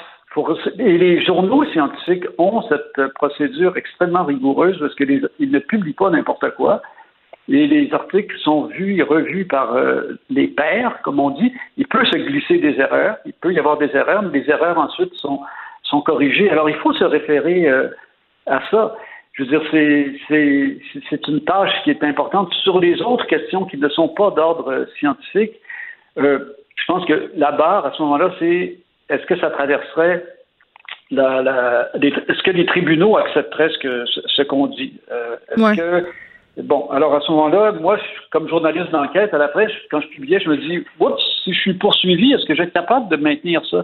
Parce que les tribunaux aussi font un travail vers la vérité. Les tribunaux cherchent la vérité de façon extrêmement précautionneuse. Les médias doivent faire ça et c'est, à mon avis, infiniment plus important que de rapporter les propos des uns et des autres. Oui, et puis donc, euh, pour conclure, André, est-ce que euh, le mot censure, c'est approprié? Quand on parle de, la décision d'un média de couper le speech du président américain? À mon avis, non, ce n'est pas approprié parce que la censure, à quoi ça fait référence concrètement? Ça fait une référence à une interdiction. Hmm. C'est-à-dire que ça fait référence. Bon, c'est vrai que dans le dictionnaire, la définition est un peu plus large, mais spontanément, quand on pense à censure, c'est l'État qui interdit euh, certaines prises de parole. Et ça, c'est totalement inacceptable. Il faut accepter que des gens puissent dire des mensonges. Il ne faut pas les sanctionner. Il faut pas les. Euh, mais les médias, eux, les médias ne sont pas l'État. Les médias ont une responsabilité différente. Les médias ne sont pas obligés de rapporter tout ce qui se dit. Et d'ailleurs, quotidiennement, en fait, heure après heure, les médias font des choix. oui, puis certains médias ont certaines accointances. Euh, si on regarde, par exemple, euh, CNN versus Fox, à un moment donné, peuvent se dégager certaines tendances. Exactement. Puis je pense, bien franchement, que CNN est beaucoup plus sérieux que Fox, qui malheureusement est une chaîne de télévision qui aurait propagé énormément de mensonges. Oui, mais même eux se sont dissociés de Trump quand même, là, et ses discours. C'est intéressant. Ouais. Je trouvais ça fascinant. Il nous reste une minute. Une minute, vas-y. Oui, ben comment effectivement, euh, il y a ensuite la porte-parole de la Maison Blanche qui elle aussi est allée répéter que les élections avaient été frauduleuses. Et en plein pendant sa déclaration, Fox News a dit oups, un instant-là, on, ne va pas diffuser ça. il y a, vraiment, il y a vraiment un pas majeur qui a été euh, franchi euh, dans les grands médias américains et, c'est pour le mieux et je, m'en réjouis. André Noël, merci. Merci beaucoup. Au revoir. Vous écoutez Geneviève Peterson. Cube Radio. Et on est revenu à nos habitudes. On termine cette émission avec Pierre Nantel. Salut Pierre. Salut Geneviève. Hey, ça va pas bien, hein? T'as-tu vu le nombre de cas aujourd'hui encore? Vraiment. Oui, 1300. Euh, euh, mais euh, ce matin, j'avais mal compris. J'avais compris qu'on était à plus que 1500. Puis moi, c'est comme ma barrière psychologique. Je veux, jamais qu'on se rende là. 1300, c'est quand même très, très élevé. Et je disais au début de mon émission, au Saguenay-Lac-Saint-Jean, on a quand même beaucoup, beaucoup de cas par rapport à la population ben qui, là, on est encore au-dessus de 100. comme tu sais, c'est ma mère patrie. Donc, j'espère que la situation va rentrer dans l'ordre. Mais là, on se pose une question quand même intéressante aujourd'hui devant la flambée des cas, est-ce que le gouvernement devrait se doter, comme ils le font euh, par ailleurs dans d'autres dossiers, euh, d'un comité non partisan euh, de crise de la COVID-19? Ouais? Ben, moi, je trouve que oui. Moi, personnellement, en tout cas, j'écoute les nouvelles, puis franchement, là, je suis tanné. Je suis tanné d'entendre le monde s'engueuler sur ce sujet-là qui s'engueule sur le fond des pêcheries, qui s'engueule sur la fécondation in vitro, qui s'engueule sur des histoires climatiques c'est une histoire. D'ailleurs, tant qu'à moi, au niveau climatique, c'est un autre sujet où on devrait avoir une approche non partisane, mais mm. la gouvernance générale, je peux comprendre qu'on a des points de vue différents. Puis c'est là-dessus, d'ailleurs, que lorsqu'arrivera la prochaine élection, les gens pourront dire, ben moi, sur ce sujet-là, j'aime mieux tel ou tel parti. Mais quand on va se parler de la COVID à la prochaine élection, est-ce qu'on va dire, oh, pour gérer la crise de la COVID, j'aime mieux tel ou tel parti? Voyons donc c'est une situation non partisane et, ça m'agace profondément de sentir ici qu'il y a de l'énergie qui se perd. On n'a pas les moyens de perdre des énergies, on n'a pas les moyens de perdre du temps quand on pense qu'on pourrait, exemple, puis je sais que j'ai l'air d'un boy scout, moi je parle de ça depuis des années au, Parlement à Ottawa, je voulais faire la même chose au niveau climatique. Mm. devant nous, là, on a un effort de guerre à faire. On vient passer la journée du souvenir. Qu'est-ce qu'on a fait? On a travaillé, les alliés travaillaient ensemble. Mais ici, on a une occasion là, de travailler tout le monde ensemble. Tous ces députés-là, de tous les partis différents, vont être réélus par les gens de leur circonscription parce qu'ils vont les avoir bien représentés, parce qu'ils vont avoir travaillé fort. Actuellement, là, l'effort que tout le monde attend, c'est que tout le monde travaille ensemble. Actuellement, je sais pas pour toi. Mais attends, attends. Moi, j'ai- euh, en même temps, tu me dis ça, puis c'est peut-être moi euh, qui est pas dans le secret des dieux, mais j'ai l'impression quand même que le gouvernement euh, tend l'oreille à ce que les oppositions proposent. J'ai pas. C'est sûr que parfois euh, il y a un petit peu de crêpage de chignon, puis qu'au niveau des oppositions, ben on, on soulève les incongruités, puis c'est le travail de l'opposition de le faire euh, comme si- pas passer la COVID, Oui. qui peuvent pas relever tout ça. Mais j'ai Ben, l'impression qu'il y a plus d'écoute que d'habitude. C'est moi ou? Ben, en tout cas, ben, tant mieux. Je, je le souhaite. Euh, Je pense qu'il y a des phases. Il y a des phases. Quand, par exemple, quand, quand notre grand-père, de, notre bon père de famille, pas grand-père, c'est un bon père de famille, M. Ouais. Legault, fait, euh, fait- parle et entend les propos à la- à l'Assemblée nationale, il peut avoir l'impression que là, il exagère, puis là, il est fâché. Je, je comprends, mais je te dirais franchement que sur ce sujet-là, moi, je me mets à la place de, de tout le public qui écoute les nouvelles, puis j'ai l'impression qu'on est dans un avion, puis que ça s'engueule dans la cabine de pilotage puis qu'on perd de l'énergie. Puis on vire un peu à gauche, un peu à droite, un peu à gauche, un peu à droite. Puis là, un moment donné, le pilote dit Hey, là, c'est moi qui dirige ici. Ah, OK. Puis on, on est correct pour être bout. Tu sais, J'ai l'impression qu'on aurait besoin d'avoir toutes les informations. Quelqu'un, par exemple, qui est député, je sais pas moi, à, Chicoutimi-Lac-Saint-Jean actuellement, là, c- cette personne-là, là, je viens d'inventer un nouveau comté, Chicoutimi-Lac-Saint-Jean, au Saguenay-Lac-Saint-Jean, quelqu'un qui est député dans ce coin-là, il y a certainement un point de vue à apporter qui est pertinent. C'est un lieu de rencontre, son bureau, c'est un, un réseautage qui se fait naturellement à partir de, son équipe de comté. Ces gens-là ont beaucoup d'informations à donner au gouvernement. Il faudrait que ça travaille tout le monde ensemble. Moi, je ne sais pas du tout. Des fois, j'ai eu le sentiment, effectivement, on prétend que ça travaille ensemble, mais au moment où on se parle, j'aimerais ça qu'on fasse vraiment un cabinet de la crise COVID, le CCC, que quand on traite de la crise COVID, on chicane pas, on travaille tout le monde ensemble. Tu peux m'engueuler sur tous les autres sujets, cher ami opposition, ou même chose au gouvernement, mais pas sur ce sujet-là. On a besoin de tout le monde sur le pont qui travaille ensemble pour tirer sa corde. Mais moi, je retiens aussi ton idée, Pierre, qu'on devrait avoir un comité transpartisan pour les questions euh, d'environnement. Je pense qu'on y Ben gagnerait euh, tous et toutes collectivement. Euh, Appellera Madame May, c'est ça qu'elle voulait faire. C'est pour ça que j'étais parti au Parti vert. pas de chicane. Euh, écoute, Excuse-moi, j'en reviendrai. J'a- J'aimerais ça qu'on la. J'adore, j'adore ça. Euh, on t'écoute demain, Pierre. euh, merci tout le monde d'avoir été là aujourd'hui. Je vous laisse avec Mario Dumont, évidemment, si vous êtes intéressé par la mise à jour euh, économique. On va parler euh, aux oppositions tantôt vers 16h45. On va revenir sur les différentes annonces. On se retrouve demain à 13h. Cube Radio.